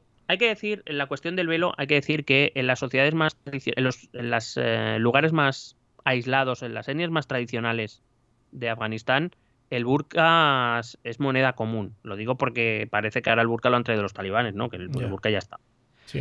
Y el velo era algo acostumbrado y de hecho eh, este Amanullah intenta que las, las mujeres afganas ah, vayan abandonando el velo o que vayan abandonando, digamos, esas reglas tan estrictas de vestimenta. Pero como siempre, y esto hay que entenderlo también, por ejemplo, tú cuando me decías esas imágenes, esas imágenes eran de Kabul. Ya. En Kabul, incluso en Kandahar o en Herat ah, o en el norte con los uzbecos, podías ver mujeres sin, sin, velo. En algunos vamos a, vamos a poder ver mujeres sin velo en algunos momentos de la historia. Pero en las zonas rurales, en las zonas montañosas, no los vas a ver nunca, no los has visto nunca. Pero vamos, que trayéndonos un poquito nosotros aquí a nuestro país, España, eh, solo hay que mirar un poquito pues la, y ya no está, no es un tema religioso, bueno, un poquito sí, pero la indumentaria que han mantenido nuestras abuelas, si vivían en el pueblo, eh, pues al final es, un, es, una indumentaria tradicional, una vestimenta tradicional. Y yo recuerdo a mi abuela que moría un familiar y ya el negro lo tenía de por vida. O sea que, que, eso. Sí, yo por ejemplo recuerdo a mi abuela que eh, cuando ella se trasladó a Madrid, ella fue la que trajo a la familia a Madrid desde Asturias. Eh, tampoco nunca llevaba vestidos tampoco locura, ¿eh? Pero bueno, aquí en Madrid sí que se permitía ponerse algún color, pero cuando iba al pueblo era, el vestido era mucho más tradicional porque estaba en el pueblo, en su pueblo, en su, aldea natal. Entonces, sí, claro, claro. Eh, eh, solo que eso llevado al extremismo religioso de, claro, pues eh, es lo habitual en Afganistán.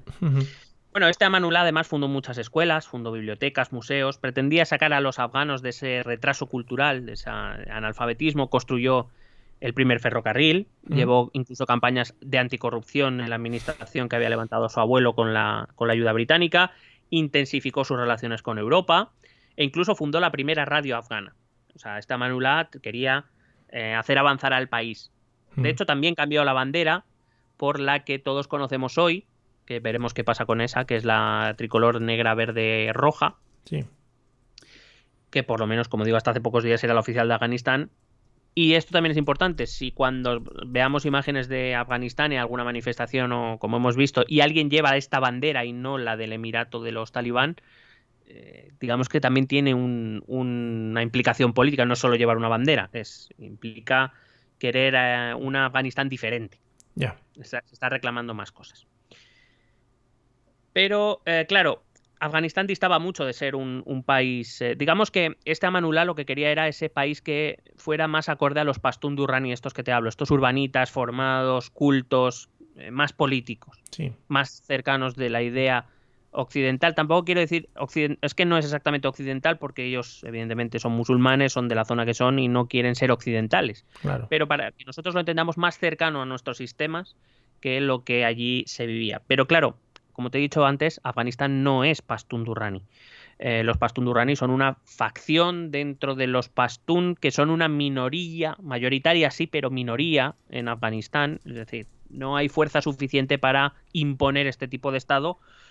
Y, Afganistán eran muchísimas otras cosas que no eran estos Pastún Durrani. Y Amanullah había querido ir muy rápido, había querido cambiar el país muy rápido. Y esto en un país tremendamente rural, donde la mayor parte de la población es rural, Pues no se recibe bien. Claro. ¿Qué es esto de tener que abandonar, abandonar mis tradiciones? ¿Qué es esto de abandonar... eh, ¿qué, qué es esto de que los jueces no sean doctores en el Corán? ¿Qué es esto de que las leyes no sea la Sharia, la ley islámica? ¿Qué, qué es esto?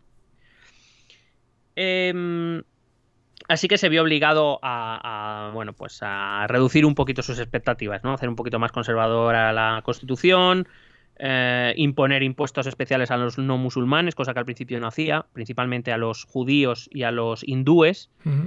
Ah, volvió a introducir la Sharia en, en la legislación afgana. Vamos, se- se- digamos que la Sharia se convierte en el cuerpo principal de, la- de las leyes afganas. Eh, impone las escuelas oficiales del Islam suní. Bueno, digamos que tiene que dar pasos para atrás porque la sociedad afgana no estaba preparada para eso.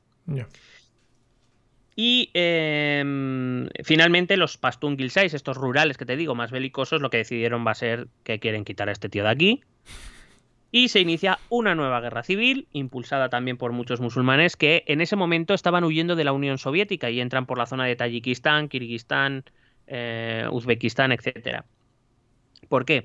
Porque como te he dicho antes, la Unión Soviética no es una- un sistema laico. Un sistema laico es que el Estado no tiene religión, pero tú puedes hacer lo que te salga de los cojones. No es un Estado confesional donde, bueno, el Estado tampoco tiene una religión oficial, aunque sí que mantiene eh, relaciones eh, con, con, mm, la religión, con al menos una de las religiones por, digamos, por cuestión cultural, como ocurre aquí en España. Eh, los- la Unión Soviética es atea y eso significa que la religión no está permitida, ninguna religión.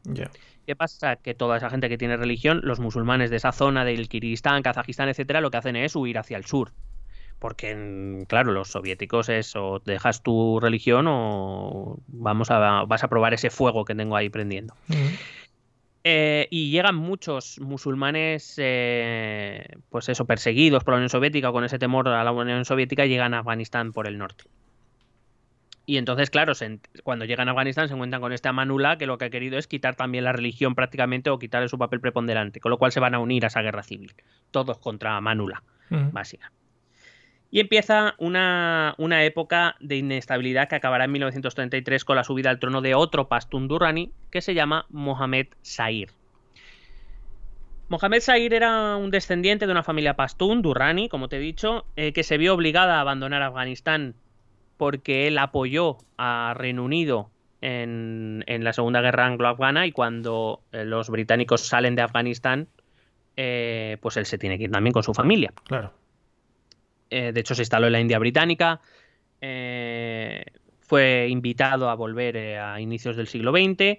Tuvo una educación de élite en escuelas de, o sea, de la zona, en, en- en aquellos países, pero que eran escuelas francesas o escuelas británicas.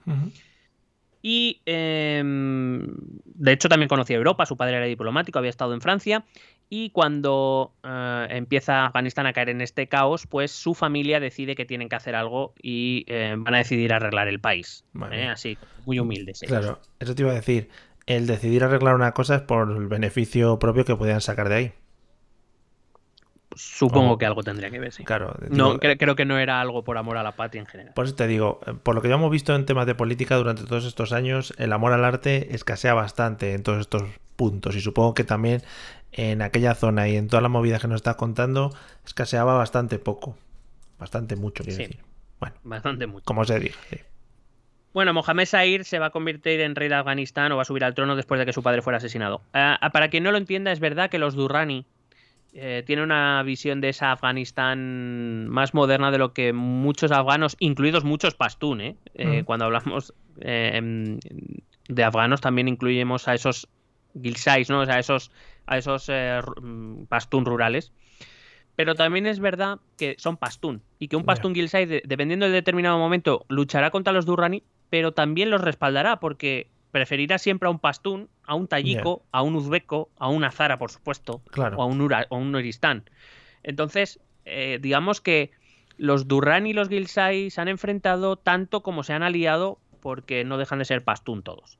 Entonces, como prefiero un pastún, aunque sea uno de estos pijos, ah digo desde el punto de vista de los Gilsais, eh, prefiero un pastún, aunque sea uno de estos pijos, a que me gobierne un tallico. Que eso, vamos, eso no va a ocurrir en la vida mientras la sangre corra por mis venas. Como en el Mundial, eh, como en la Champions League, que cuando echan a tu equipo, pues te juntas a los de tu país también por tener a alguien a quien apoyar.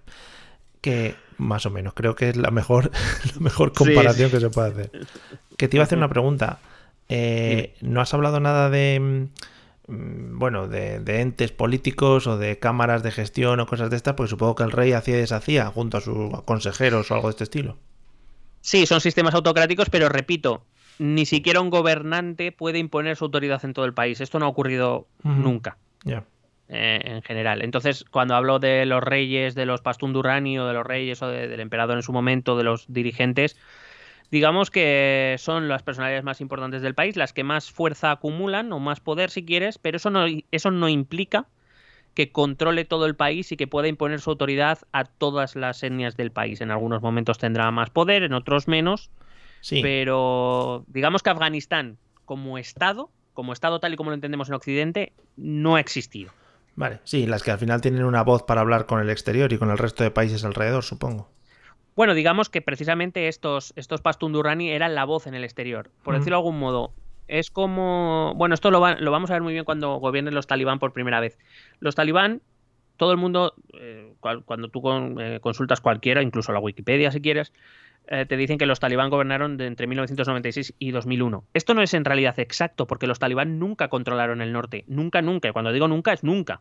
Nunca entraron en el norte ni pudieron imponer sus políticas, sus áreas, no la pudieron imponer pero digamos que fueron la fuerza más importante del país en ese momento. Controlaban Kabul, que era lo importante, o el, centro más reconocible, que es la capital, pero eso no significa que los talibán controlaran todo el país. Y más o menos esta ha sido la dinámica. Cuando yo hablo de que alguien llega al poder, digamos que es el que más poder acumula, lo que no significa que controle 100% el país. Ok. Siempre va a tener resistencias internas. Claro.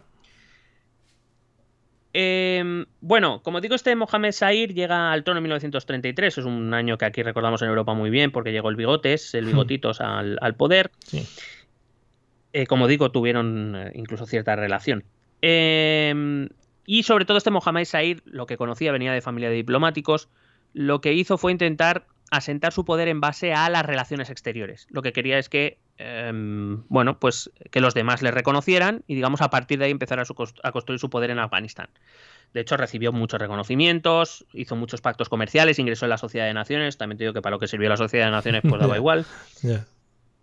Eh, como digo, y, estrechó muchas relaciones con, Alemania, con la Alemania nazi, con la Italia fascista, incluso con la, con la Japón de, de, de preguerra, ¿no? Sí. Eh, de hecho, apoyó también este Mohamed Sair, apoyó, financió y armó unos rebeldes musulmanes en China, eh, que querían crear el primer Estado Islámico, aunque por lo que fuera eh, los masacraron. Vaya.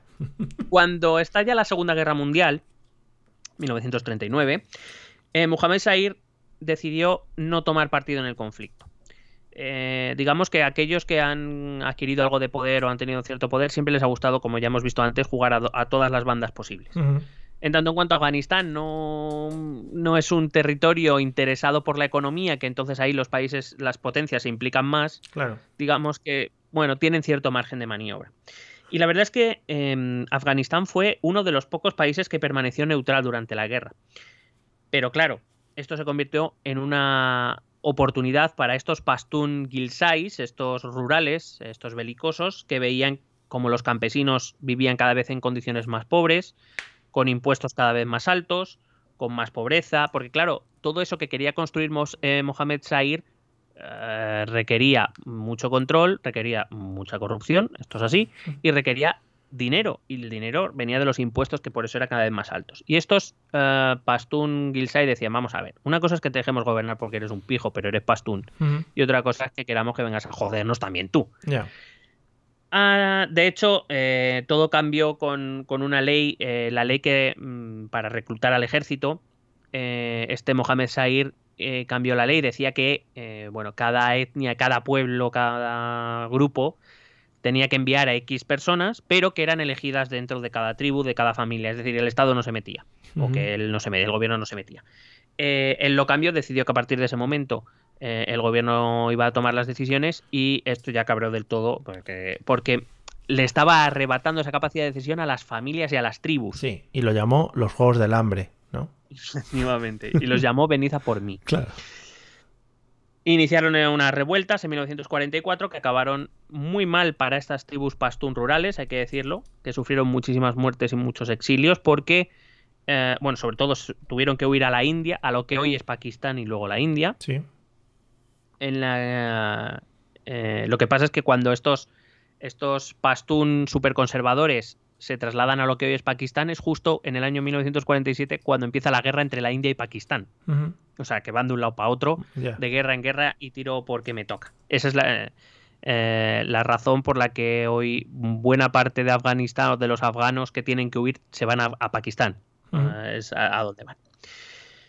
Em, como digo, estalla esa guerra entre India y Pakistán, con los pastún de esa zona luchando por la independencia del Estado pakistaní. Y Muhammad Sair apoyó en esta guerra a Pakistán la- y, y lo hizo por una razón lógica. Para él, quiero decir. Porque si Mohamed Sair apoyaba a la India, los que tengan que huir de Pakistán se vendrán a mi territorio y me la van a ir a mí. Sí. Y por otro lado, eh, eh, entre otras cosas, porque como yo he echado a muchos para allá, me van a volver a mí y esto va a ser un infierno. Y, en- y otras cosas porque en la zona de Pakistán hay pastunes, que son, son colegas de tribu. Entonces, pues apoyar a la India hubiera estado mal. Por lo demás, el reinado de Mohamed Sair ha sido lo más parecido, y fíjate todo lo que te estoy contando, ha sido Sí. lo más parecido a la estabilidad que ha vivido Afganistán recientemente Ujú. avanzó en la secularización con más lentitud, eh, cedió cierta capacidad autónoma de decisión a las tribus, Sí. digamos, ent- entendió un poco mejor lo que tenía que hacer, negoció con, con las tribus y con las diferentes etnias algunas cosas. Digamos que escogió un mejor camino para lograr lo que más se podría parecer a un Estado afgano fuerte, o lo que más se podría parecer a un Estado afgano en general, como entendemos un Estado aquí en Occidente. Em, y lo va a hacer a través de una figura que va a resultar fundamental, que va a ser su primo. Su primo, Sí. que también era cuñado.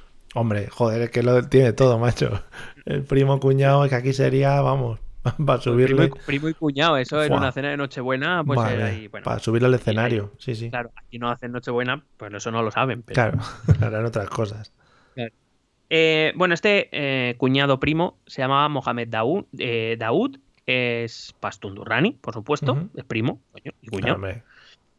y es un firme defensor, por decirlo de algún modo, es el primer político verdaderamente nacionalista que va a aparecer en las esferas de poder en Afganistán. Pero él no quiere crear una Afganistán. Me, explico. Él es un nacionalista pastún. ¿Qué significa eso? Que lo que quiere es crear una nación de pastún, lo que sería Pastunistán, Sí. Que uniera a los pastún tanto de Afganistán como de Pakistán. Vamos, lo que es pasteurizar el país, ¿no? Efectivamente. leche segura.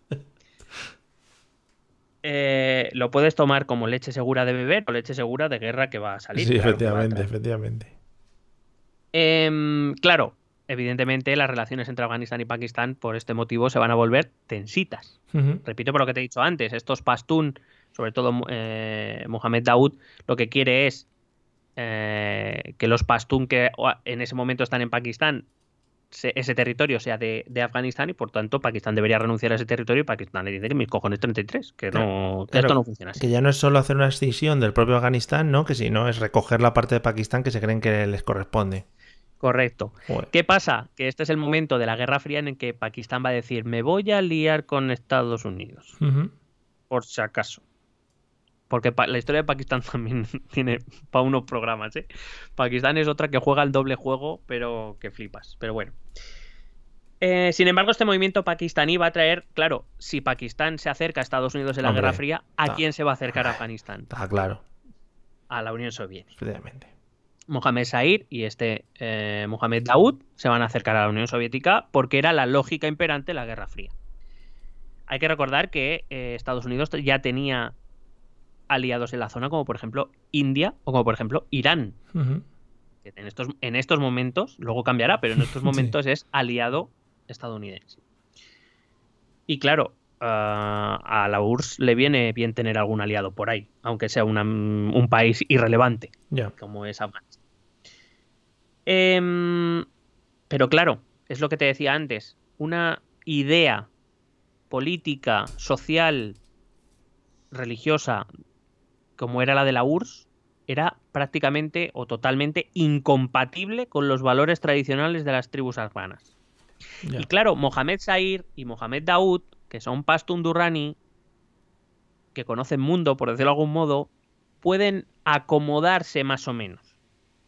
Pero a las tribus rurales de las montañas, cuando venga un dicen, no, mira, vamos a gobernar y nos vamos a acercar un poquito a estos que, odian a la, religión y a quien la practican y estas historias de la familia, que, que, todo es de todos y que todos, o sea, que aquí esto de diferenciarnos por etnia que no y esas que no.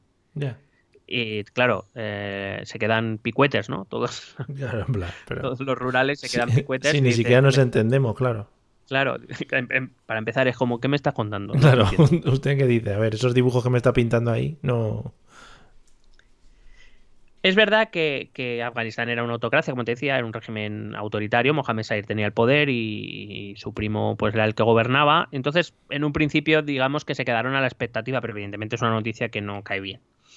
Mohamed Daoud impuso, impulsó desde más o menos 1963, eh, perdón, desde 1953, tuvo una década de impulsar políticas decididamente reformadoras, aprovechando la amistad soviética, ¿no? eh, eh digamos, pues trajo algunas ideas que lo que hacían era modernizar Afganistán. Em, y eso lo que hacía era todavía cabrear eh, cada vez más a estas etnias, eh, sobre todo rurales, porque veían que al final del camino lo que estaba era que Afganistán se convirtiera en un estado sin religión. Y eso era intolerable. Claro. De hecho, eh, Daud era un poco provocador, cuando tenía apariciones públicas, sus mujeres y sus hijas aparecían siempre sin velo, lo que, claro, para aquella gente era como, pero, pero vamos a ver. Ya. ¿Vale? Em, es como cuando eh, nuestras abuelas veían a chicas con minifalda. Uh, madre mía, qué locura. Sí, sí. ¿A dónde vas sin bragas? Que vas seguro. ¿eh? Cuando llegó gente de color a mi pueblo también, de color negro, quiero decir. Eso fue espectacular. Como en plan, pero si solo los veíamos en la tele. claro, es como, pero que esto era real. Sí. Eh, Daud, mm, digamos que cada vez eh, tenía más gente en contra. Tuvo que dimitir en 1963, pero las reformas que él había emprendido desembocaron en 1964 en la creación de una nueva constitución de Afganistán bueno, es más bien una carta otorgada, es decir, que la, promulgó Mohamed eh, Sair, no preguntó a nadie tampoco. Pero sí que es verdad que eh, traía nuevamente avances eh, muy, muy importantes respecto a la, a la, tradicionalísima sociedad afgana.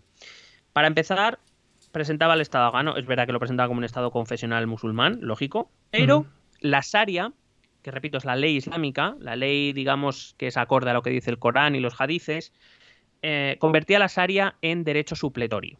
¿Qué significa derecho supletorio? Vamos a, te voy a explicar, esto es muy fácil. Por favor. Derecho supletorio significa derecho que suple, es decir, cuando las leyes del país hechas por eh, el Parlamento. Vamos a, vamos a pensar en España porque además tenemos un caso que es bastante parecido. En la Constitución dice que las fuentes del derecho en España son, primero, el derecho positivo, es decir, el derecho que aprueban las Cortes, el Congreso de los Diputados y el Senado, pero también dice que otra fuente del derecho español es el derecho consuetudinario, es decir, la tradición, la norma, vamos, lo que se ha hecho toda la vida. Sí. ¿Cuándo se aplica el derecho consuetudinario? Cuando el derecho positivo no cubre o no, o no responde a un determinado problema. Es decir, si no hay ninguna ley que responda a eso, pues que se haga lo que se hace tradicionalmente. ¿Qué pasa? Que con el paso de los años, el derecho positivo, es decir, el- las leyes que se aprueban en el Parlamento acaban cubriendo todo, con lo cual el derecho tradicional, el derecho consuetudinario, no sirve para nada, Claro. porque ya las leyes lo cubren prácticamente todo. Claro, cuando esto ocurre en Afganistán y te dicen no, a partir de ahora, a partir de ahora la fuente principal del derecho afgano va a ser el derecho positivo, es decir, el que haga Sí. este parlamento que voy a crear con esta constitución y la Sharia, la ley islámica, se convierta en derecho supletorio, significará que allí donde el derecho, las leyes aprobadas en el parlamento no lleguen, se aplica la ley islámica. Pero si llega el derecho aprobado por el Parlamento, la ley islámica ya no tiene nada que hacer. Claro, esto por lo que sea, en, las- en la sociedad tan tradicionalísima No gusta. afgana, no gusta. No gusta porque, aunque incluyas la Sharia como fuente del derecho, al Mm. incluirla como fuente supletoria, lo que estás diciendo es, tardaremos más o tardaremos menos, pero llegará un Mm. momento en que la ley islámica no valdrá para nada porque ya tendremos las leyes hechas y aprobadas en el Parlamento. Y que entiendo que, que entiendo que este mensaje tampoco le llegaría así al, al pueblo rural que comentabas antes. Es decir, al pueblo rural igual le llega un mensaje de este tío se quiere cargar las leyes islámicas que hemos mantenido hasta ahora a saco, ¿no? Bueno, eso aparte, claro. Vale. Em, por cierto, y ese derecho positivo que va a sustituir a la ley islámica, Mm. la van a aprobar un parlamento votado. ¿Qué locura es esa? Ya ves. Cosas del, eso es cosa del demonio. Mm. Y que además, en ese parlamento se van a poder presentar de candidatas, se van a poder sentar mujeres. En este país, de verdad, se va a la mierda. Este país. Claro, entonces, ¿qué pasa? Ah, bueno, por supuesto, si hay elecciones, va a haber, va a, haber- va a poder haber partidos políticos. Sí. ¿Qué? ¿De verdad? ¿Cómo estamos? Esto es crazy. Esto- Entonces, ¿qué pasa? Claro, ¿qué pasa? Que em, eh, por, lo, por lo que sea, esto no gusta a buena parte de la sociedad afgana. Por lo que sea. Eh, es verdad que no, tampoco era una... A ver, no pensemos que Afganistán se iba a convertir en una democracia de la noche a la mañana, ni siquiera la propia constitución reflejaba eso, pero claro, habría puertas. Digamos que había, habría puertas por las que había que pasar si de verdad se quería llegar a una democracia en un futuro. Ahora, ¿esta constitución era adecuada para el país y para el momento? Pues no sabemos. Eh, bueno, no sabemos si sabemos que no era adecuada. Quiero decir, hay mucha gente que se escandaliza cuando en algún momento los profesores de historia, yo te lo digo porque a mí me ha pasado en alguna clase, Sí. dices, eh, en, pues es que instaurar una democracia no era la mejor idea. Ya. Y entonces termina como diciendo que gilipollas. Claro, si tú lo dices así, out of context, claro. Claro, claro. claro, es como, "Jo, este tío está a favor de, de las dictaduras, ¿no? Hombre, por supuesto. Claro. No, la cuestión es que eh, las democracias, para que se asienten y puedan eh, desarrollarse y por tanto mantenerse en el tiempo y en el espacio, necesitan unas condiciones previas. Tú no puedes coger. mm, De hecho, en, en cierta medida nosotros nos lo podíamos explicar a través de la, de la Segunda República Española. La Segunda República fue muy convulsa, entre otras cosas porque se quisieron hacer muchos cambios muy rápido. Y esto es exactamente lo mismo que pasaba en Afganistán. Es una sociedad súper, hiper, mega tradicional a la que de repente se le dice que las mujeres vayan sin velo, que la religión no pinta nada, que la ley islámica no pinta nada, que se van a hacer elecciones, que las mujeres van a poder ir al Parlamento a, a votar y a proponer leyes Sí. como si fueran hombres. Que- que yo sé que desde nuestro punto de vista, pues claro, es lo que hay que hacer, evidentemente.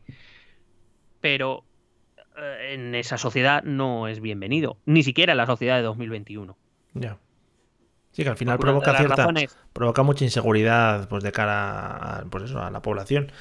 Incluso, a ver, no me quiero aventurar tampoco, pero supongo que también entre las mujeres, en plan, oye, yo voy viviendo así de esta manera durante mucho tiempo, es tradicional, y ahora este cambio igual para mí es bastante perjudicial.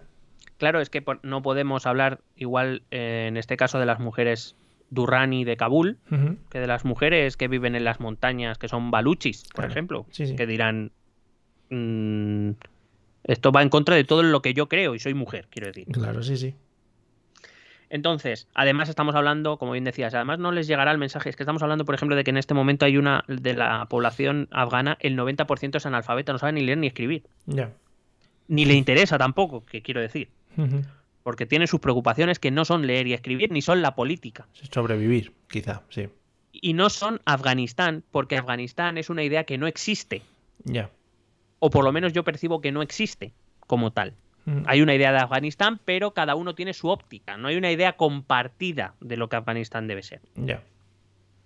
Entonces, claro, instaurar una democracia no es aprobar una constitución y ya somos una democracia. Tiene que tener unas eh, ciertas, em, unos ciertos andamios previos que luego le ayuden a sujetarse.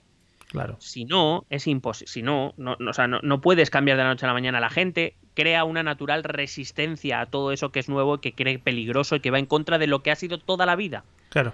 Supongo que conocer el propio concepto de qué es una democracia sería un principio básico por el cual partir, ¿no? Para todo este tipo de cambios.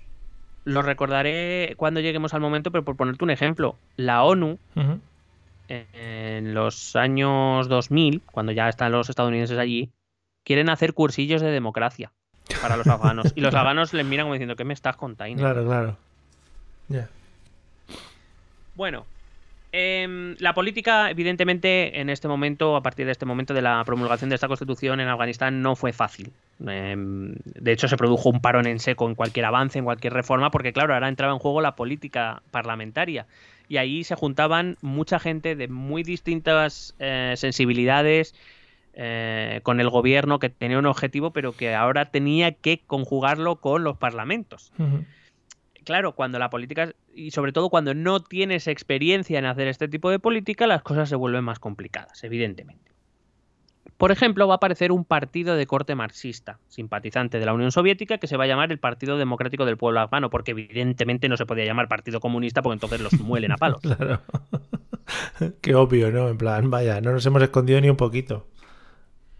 Eh, es un partido principalmente pastún, también, que también se dividió en esas dos facciones, digamos, dentro de este partido, pues estaban los Durrani más, más políticos, más em, menos belicosos, y luego estaban los pues esto, los comunistas afganos, bueno, comunistas, llamarlos comunistas también es una simplificación, pero bueno, que estamos para esto. Eh, pues estos más que querían revolución y violencia y estas cosas que sería, corresponderían con los Gilsai. Ujú. Pero también van a aparecer partidos islámicos. Que claro, ahora que se pueden defender ideas en partidos políticos, ¿por qué nosotros los, los que vamos a defender la tradición eh, musulmana e incluso la tradición islamista, Sí. que no es lo mismo musulmán e islamista? Eh, islamista implica que política y religión son lo mismo, o mejor dicho, que lo político se tiene que eh, someter a lo religioso. La, la religión es el criterio clave para todo Ujú. y hay política islamista, lo, lo islamista es lo político, me refiero. Ya. Eh, musulmán es simplemente que profesas una fe y no tiene por qué tener implicaciones políticas. Bueno, pues empiezan a aparecer estos partidos islamistas. Afganistán debe ser uno con el Islam. No esto, ¿qué, qué es esto de parlamentos? ¿Qué es esto de votaciones? ¿Qué es esto de qué es esto? ¿Qué es esto de apartar la Sharia de, de la población afgana? No, no, no, no. Pero claro, ahora esta constitución nos da el derecho a defenderlo también con un partido político. Claro. Así que, como puedes entender, la cosa se va a volver cada vez más tensita. Ujú. Em, ante el descontento con la monarquía y la polarización de esa política afgana, el 17 de julio de 1973, Mohamed Sair va a ser depuesto por un golpe de Estado. Un golpe de Estado que va a dar su primo, el primo ese que había puesto en el gobierno. Ese. Sí, que al final los más primos. El primo cuñado, Mohamed Daoud, va a dar un golpe de Estado en 1973, va a ser un golpe no violento. Además, va a aprovechar que eh, eh, su primo, el rey, había viajado a Italia para recibir unas, un tratamiento médico y dijo. Bueno, ya quédate allí, no vuelvas. Mejor no vuelvas porque no, no, tal. Eh, ¿Quién apoyó a este Mohamed Daoud? El Partido Popular Democrático de Afganistán, es decir, los comunistas. Los comunistas afganos. De corte marxista-leninista, ya sabemos lo que es esto porque hemos hablado de esto en el podcast que contaba con el apoyo además de un buen número de militares de alto rango del ejército afgano. De- bueno, del sem- bueno, del ejército que había allí. Sí. eran- vale. se abolió la monarquía, se instauró la república, pero al contrario de lo que es- puedas pensar en este momento, Daoud no empezó a construir un estado comunista, un estado soviético. No era esa la idea. Recuerdo que Daoud era un nacionalista pastún, que lo que quería es crear Pastunistán. Sí. Sí. Y, em, por ejemplo, esta es la razón por la que la India, aliado occidental, no va, o sea, va a reconocer este gobierno inmediatamente porque dice, hostia, este se la va a liar a los pakistaníes. Te apoyo. Apoyo a muerte. Sí, sí. Magnífico gobernante vas a ser. Aunque, aunque estés con los comunistas, es que me da igual. Ya. Esta es otra de las cosas que vamos a encontrar, sobre todo cuando al final hablemos de los intereses de, las demás, de los demás países. Que aquí hay una mezcla de intereses, a veces contradictorios, a veces conjuntos, que es muy complicado, hace la zona muy complicada. Pero este Mohamed Daoud va a jugar a lo que ha jugado Afganistán pues todo el tiempo que llevamos hablando. Va a jugar a dos bandas. Le va a hacer guiñitos a Estados Unidos, le va a hacer guiñitos a la URSS, pero por lo que sea, al final le va a salir mal el juego. Y lo que va a pasar es que en 1978 se va a llamar lo que es la, la llamada Revolución de Saur, que es cuando la facción más radical de ese Partido Democrático del Pueblo Afgano, de los comunistas, del Partido Comunista Afgano, eh, se encabrona Ujú. porque ve que no avanzan Sí. hacia eh, una cierta sovi- sovietización y deciden dar un golpe de estado a este Mohamed Daoud.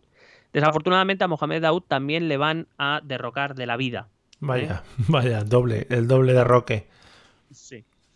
Es verdad que no hubo un apoyo explícito de Moscú en la operación, Eso te iba a pero sería, de, pero sería de necios no pensar que hubo algún Ah, vale. ¿no? Algún codo-codo, algo así. Te iba a decir que el hecho de que, de que este hombre pudiese dar el golpe de Estado y, y que ganara el golpe de Estado y tal, y que tuviese apoyo y tal, tendría que tener a Rusia por algún lugar detrás pinchando. pero no, no de forma muy evidente, porque em, la Unión Soviética, ah, claro, ten en cuenta que Rusia, la Unión Soviética es la heredera del Imperio Ruso, Sí, sí. igual que la Rusia actual es la heredera de la Unión Soviética, la heredera legal. Y el Imperio Ruso ya sabía, o sea, Rusia conoce mínimamente la zona. No te voy a decir que tenga un conocimiento exacto, pero conoce mínimamente la zona. Y, es que Afganistán no es un país para meterse así muy alegremente. Ya. Se va a meter por otra razón que voy a explicar ahora mismo y con esto vamos a acabar este primer episodio, creo. Vale, Sí. Eh, pero se va a meter casi obligada por las circunstancias, pero no por el que tenga especial querencia. Entonces, evidentemente, yo deduzco que algún tipo de apoyo, mm, eh, digamos así, escondido a, a Mm. de Strangis tuvo que haber, o algunas instrucciones, o de, evidentemente que contaron con su beneplácito para dar este golpe de Estado Alguna Daoud. sí. Evidentemente, alguna machingan caería Mm. pero no fue un, un apoyo demasiado abierto porque la Unión Soviética bastante tenía, con- quiero decir, también estamos en años de la Guerra Fría donde la Unión Soviética tiene otros conflictos y Afganistán no es un país fácil para meterse. Em, bueno, como digo, este Partido Democrático de- del Pueblo Afgano va a dar un golpe de Estado que derroca a Mohamed Daoud y, em, claro, esto va a dejar en territorio afgano a quienes, a los prosoviéticos que se acaban de hacer con el gobierno y a los islamistas que no quieren a los soviéticos. Joder. ¿Qué va a empezar? Una guerra. Vaya, una guerra civil. En este momento es civil porque es entre afganos. Sí. Claro. Em, y esto es un problema para los pastún, porque como te dije al principio, los pastún no son una etnia unívoca, no es que todos vayan a una. Eh, hay diferentes visiones, más incluso más allá de la división simple que te he hecho entre Durrani y Gilsais, eh, hay, hay muchas sensibilidades. Y ahora los pastún tienen que decidir entre apoyar al Partido Democrático del Pueblo Afgano, Sí. Que trae ideas soviéticas que van en contra de la religión, que eso no les gusta, pero apoyan ideas de crear Pastunistán, que eso sí les gusta, y además están dirigidos por Pastún, o apoyar a los islamistas, que es un guirigay de etnias y que no les gustan, Ujú. que además creo que están dirigidas por un tallico, Sí. lo cual es como Fíjate. a container, pero que por otro lado son los que defienden en el Islam. Ya. Y entonces aquí los pastún se dividen, mm, se rajan mm, en, en- en grupos ah, de, de manera muy compleja porque, claro, es una dicotomía muy difícil de resolver para ellos. Y piensa que no es un- solo una cuestión política, también lo es, lo es tribal. Y aquí es donde te introduzco otra de las grandes diferencias que la he dejado abrir antes, la diferencia campo-ciudad. Las ciudades en Afganistán no son muchas, la más eh, grande es Kabul y luego me parece que la siguiente es Kandahar o es Herat, que deben tener como medio millón de habitantes, entre medio millón de habitantes y un millón, no tienen más. Kabul Sí. tiene muchos, muchos habitantes actualmente y ya era la ciudad, siempre ha sido la ciudad más grande. Y luego hay ciudades, pues a lo mejor de 200.000 habitantes, pero no tiene grandes ciudades ni muchas ciudades. Claro, teniendo en cuenta esto, vamos a, por hacerlo otra vez simplificado, vamos a pensar que las gentes de las ciudades van a apoyar el golpe de Saúl, van a apoyar el golpe de los comunistas, porque quieren avanzar en un estado pastún. Claro. Estoy hablando de los pastunes exclusivamente. ¿eh? Sí, sí. Y los pastún rurales van a apoyar a los islamistas porque no quieren quedarse sin el Islam, porque el Islam es la base de su vida. Entonces, eh, como digo, los pastún van a... eh, bueno, todo, en toda Afganistán va a empezar una guerra civil, pero en esa guerra civil vamos a encontrar a pastún en un lado y a pastún en el otro. Ya. ¿Qué ocurre? Entonces, 1979, la revolución mm, islámica de Irán. En el país de al lado, Ujú. país que te he dicho antes era un aliado estadounidense en la Guerra Fría. El, el Shah, el, el rey de Irán, es mm, americanófilo que flipas. Se está enriqueciendo también que flipas, Claro. gracias a, a el apoyo que está mostrando a Estados Unidos y defendiendo sus intereses en la zona en contra de los soviéticos. Eh, en 1979 surge una fuerza islamista liderada por el ayatollah Khomeini, que por cierto creo que está a punto de palmar. Muy bien, gran apunte. No, creo que tiene un cáncer y además creo que ya en estas semanas han estado, han estado previendo la continuidad del régimen y qué es lo que se va a hacer cuando esto ocurra. Creo que tiene un cáncer terminal. No Sí. sé si durará un año, dos o... pero no, creo que no va a durar mucho. Entonces eh, se levanta esa, mm, esa revolución islámica y echan a este Shah que apoyaba las políticas estadounidenses y eliminan la influencia estadounidense y crean la República Islámica de Irán. Evidentemente es una república chií, no es suní, Sí. pero el Islam vence a los occidentales. Y a, y a la Unión Soviética, que no nos engañemos, a la Unión Soviética le parece fantástico que echen a los, a los americanos, Sí. lo que no le parece tan bien es que las fuerzas islámicas de Afganistán consigan derrotar a los, al Partido Democrático del pueblo afgano, a los so- prosoviéticos, Sí. los echen y también echen su influencia de la zona. Ya está feo. Así que la Unión Soviética unilateralmente decide que hay que intervenir. Hay que meter el ejército para asegurarse de que el gobierno de Kabul sigue siendo prosoviético. Pero, eh, pero tú eso, esos ataques y eso que hablas de unilateralmente, mm, ¿no se lo tienes que vender de alguna manera, digamos, al, al, al exterior y al resto de países de la zona y a, yo qué sé? Y al, por No, ejemplo, pero en la guerra, en la Guerra Fría no se lo tienes que vender a nadie, para empezar, Vale. porque sol- hay dos superpotencias mundiales que hacen lo que les sale de los cojones, que son Estados Unidos y la Unión Soviética.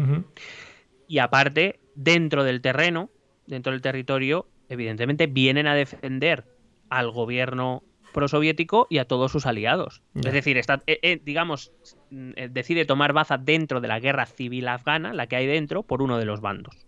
Con lo cual hay un bando que está que se caga en todo, que son los islamistas, y hay un bando muy alegre de que vengan los soviéticos con sus tanques, ya ves. con su armamento mucho más avanzado del que existía y que tenían ellos, Sí.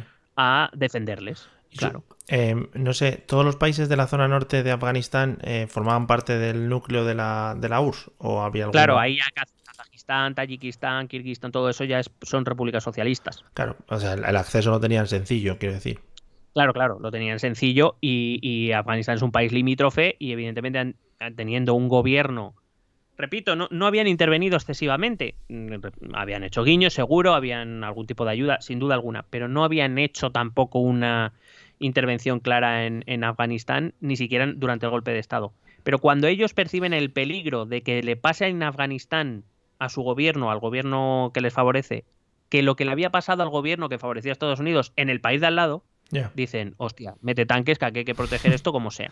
ya al final les Por- pilla más a mano que a los estadounidenses que, que están un poco en la otra punta del de mundo. eso, a- además de que a eso a ellos les afecta directamente a sus fronteras. Sí, Entonces, lo que mm, pues para mantener ese gobierno prosoviético y para evitar males mayores, la Unión Soviética entra por lo que hoy sería Uzbekistán, lo que sería Uzbekistán, sí, entra a, a Afganistán y decide ponerse del lado del gobierno prosoviético. La conquista de las ciudades o la llegada a las ciudades va a ser muy fácil. Eh, repito, la superioridad en armamento eh, soviético es clara y en estrategia y en ejército, en preparación, en estrategia, en equipamiento, en todo, en Sí. líneas de, de suministros, en todo. Pero vuelvo a decir lo que ya he dicho varias veces y probablemente seguiré diciendo en los próximos capítulos. Conquistar Afganistán o los centros de poder de Afganistán, que son principalmente las ciudades, es relativamente sencillo. sí. gobernar o controlar Afganistán es algo muy diferente y tremendamente complicado. Porque como te he dicho antes, la propia geografía del país va a hacer que la Unión Soviética, que lleva tanques, no se puede meter por ahí. Claro, a ver. Que lleva ejércitos pesadísimos, vehículos mmm, pesados, eh, grandes cantidades de hombres, de suministros en, la, en, las montañas y en los valles de Afganistán no sirven de nada. Porque solo hay un camino, es estrecho, incluso ni siquiera está asfaltado. Eh, meter un tanque ahí, bueno, te, te hacen una trampa que flipas. O sea, no, no, los desfiladeros, hay multitud de desfiladeros donde caes en trampas muy fácilmente. Claro. Y las montañas sirven de refugio a todos estos islamistas. Cuando llegan los soviéticos, claro, evidentemente no se quedan a campo abierto, van a empezar las guerrillas, uh -huh. van a empezar a luchar en su terreno, en su territorio, haciendo poco a poco lo que pueden. En una filosofía que es la misma que van a seguir o que han seguido estos 20 años. De, bueno, nuestra labor ahora no es ganar la guerra, porque contra el ejército soviético no podemos. Claro. Nuestra labor es resistir. Resistir y hacerles pagar siempre que podamos cualquier error que cometan, como por ejemplo, pues eh, meterse para determinado valle, como nosotros conocemos mejor el terreno uh -huh. y es un terreno propicio para ello, se lo hacemos pagar. Atacaremos a alguna ciudad cuando podamos. Eh, digamos, nuestra labor no es ganar la guerra, es hacer que se vayan. Ya. Es, es, convertir su vida en tal infierno que se vayan.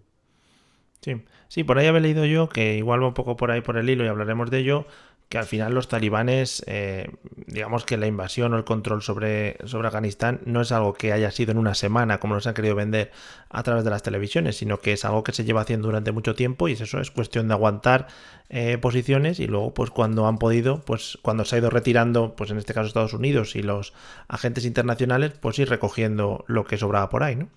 Claro, la, la estrategia en realidad ha sido la misma, con ciertas diferencias que hablaremos en su momento y te... Sí. Eh, eh, yo creo que además por hoy lo vamos a dejar más o menos por aquí. Uh -huh. eh, pero la estrategia es la misma, es, repito, ellos son conscientes de que no pueden ganar una guerra a Estados Unidos o a la Unión Soviética en su momento. No pueden. Por decirlo de manera simplificada y evidentemente no literal. Eh, es como cuando a un ejército de la Unión Soviética con tanques le quiere atacar con piedras. Claro. Van a decir, ¿qué me está contando? Claro, en campo, en campo abierto. Sí, sí. Los, los afganos los proislamistas no tienen preparación militar, no tienen mm. entrenamiento militar como sí tiene la Unión Soviética. No tienen el equipamiento que tiene la Unión Soviética, mm. no tienen las armas, eh, repito, ni la estrategia, ni la preparación. En campo abierto, si se hubieran enfrentado en campo abierto, los hubieran machacado claro. los soviéticos. Pero en sus montañas, que son sitios fáciles de defender. Como te digo, hay valles a los que solo llega una carretera. Claro. Es tan fácil como poner las trampas suficientes en esa carretera por si alguien se atreve a venir. Uh -huh. Porque no tiene otro acceso. Y si quiere llegar hasta aquí, va a tener que venir por aquí.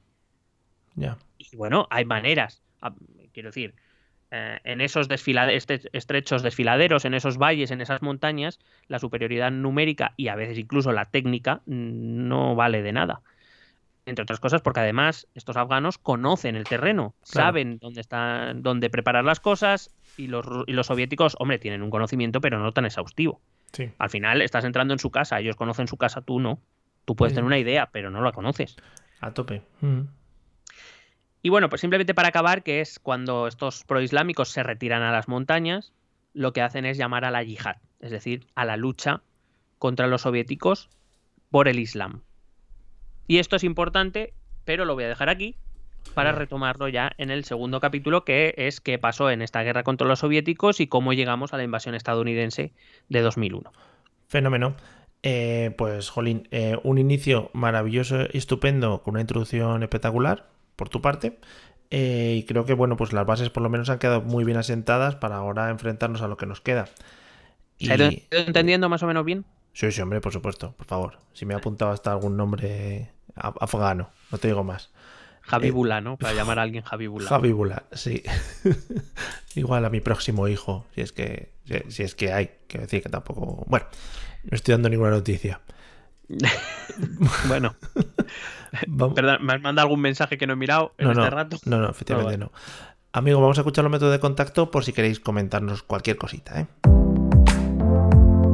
Escucha nuestros métodos de contacto. Puedes escribirnos un correo electrónico a la dirección esto también es política@gmail.com. Si lo prefieres, puedes buscarnos por Facebook o Twitter a través del nombre ETE Política. Nos encontrarás en YouTube, donde colgamos las grabaciones de todos los episodios. Y si necesitas un contacto más cercano, únete a nuestro canal de Telegram. Busca el enlace en nuestras redes sociales. Toda esta información y mucha más la puedes completar a través de nuestra página web www.estotambiénespolitica.com. Porque tú también formas parte de Esto también es política. Bien, métodos de contacto totalmente asimilados, interiorizados y ahora mismo los tenéis en vuestra mente repitiéndose constantemente, por lo tanto tendréis que usarlos en algún momento. Em, no sé si estás oyendo la gente que está hablando fuera de por mi ventana. Ah, pues yo creí que era fuera de la mía, o sea que imagínate. No, bueno, no sé, espérate, ¿eh? A, a lo mejor están hablando entre ellos. A lo mejor estamos al lado. Molaría un montón. Dice, no tenemos Skype, por favor, si podemos usar el vuestro, que usamos vuestras conexiones, ¿no? Qué bonito sería, joder. Joder, es, Es lo que- que me gusta, pagar por una conexión que usan otros. Lo hemos hablado, lo hemos hablado muchas veces en este podcast, el tema de la gente de la calle, ¿no? Y de estar cerca de una ventana, cómo influye al desarrollo del episodio. Mira, bueno, del desarrollo del episodio y de mi vida. Y de la Quiero vida, decir, sí. Quiero decir, yo, eh, claro, no les vas a decir nada porque están en la calle. Y, Claro. eh, a salvo que sea a determinadas horas, no vas a decir nada. Mm. Pero por otro lado, es como, ustedes no se dan cuenta que es verano, que la gente tenemos las ventanas abiertas, Sí. y que ustedes se ponen aquí a hablar, que aunque están pegados, están pegando unos gritos, y que a mí no me interesa. Mm, sí, sí. No es tan difícil de entender, y al rato pasa uno, un coche, con la música toda hostia, y me dan ganas de decir lo mismo. Y así Mm, todo, claro. en general. También es un poco la edad, ¿no? Que nos agria a todos un poco, ¿no? Y el calor, a mí es que el calor me agria mucho, me, me- me estropeo como los yogures. Bueno, amigas productoras de podcasting, si tenéis un espacio para vosotros, nosotros, en algún, yo que sé, en algún estudio con aire acondicionado y sin ambiente o ruido exterior, lo agradecemos, ¿eh? De verdad. Sí. Y, y Y- alguna productora que nos quiera incluir en su programación también moni- estamos abiertos a ofertas. Estamos abiertos a monises, sobre todo. También. Y machingans. Si tenéis machingans, también. Bueno, sí, una machingan. Tengo un hueco aquí que no sé qué poner. qué Una buena, poner. una buena machingan entra bien, ¿eh? Siempre. No, sí, siempre. ¿Te han dicho alguna vez la frase qué buena machingan tienes? Por ejemplo. Ah, no con machingan, pero ¿Mm? Bueno. bueno, con otra, con otra arma. Bueno, otra machingan, sí, al final. No, sí, claro. Sí, pero me refiero no con esa palabra exacta, pero con un Mm. tipo de machingan. Vale. Sí, la han comprado, sí. Bueno, pues nada, con esta imagen, amigos, eh, os dejamos y, y- y bueno, os, os... Es que no me, no me sale la palabra. Os, A mí os- tampoco. os- Os queremos. claro, al no tener la frase mía en tu cabeza, ¿no? Claro, Claro. Claro. Al Eh, solo tener os, no, no me llega la inspiración. No, te pongo en contexto, que les animamos a que escuchen el segundo episodio, porque si no también la cosa se queda un poquito coja, ¿no? Ah, vale, pues os emplazamos. Em, gracias, joder, como se nota que eres el que has estudiado más. Entonces, amigos, os emplazamos al próximo episodio que va a estar muy muy pronto, ya veréis, y, y seguiremos con, contando la historia de Afganistán y por qué están pasando todas estas cosas actualmente. Así que nada, eh, ¿quieres decir algo más sobre el calor o sobre algo más? Ah, no, Estaba bebiendo, ¿no? Claro, te pilla justo en claro, zona, siempre, siempre, siempre me pillas. zona bebetoria. Pues nada, amigos, cuidaos del calor, ya sabéis, cuidado con las danas y todas esas cosas, las temperaturas, eh, mirad siempre por la ventana, a ver si hace sol, hace frío, o lo que sea, poneros una rebequita en este caso, y nos vemos en el próximo episodio. Venga, a cuidarse, hasta luego. Besete.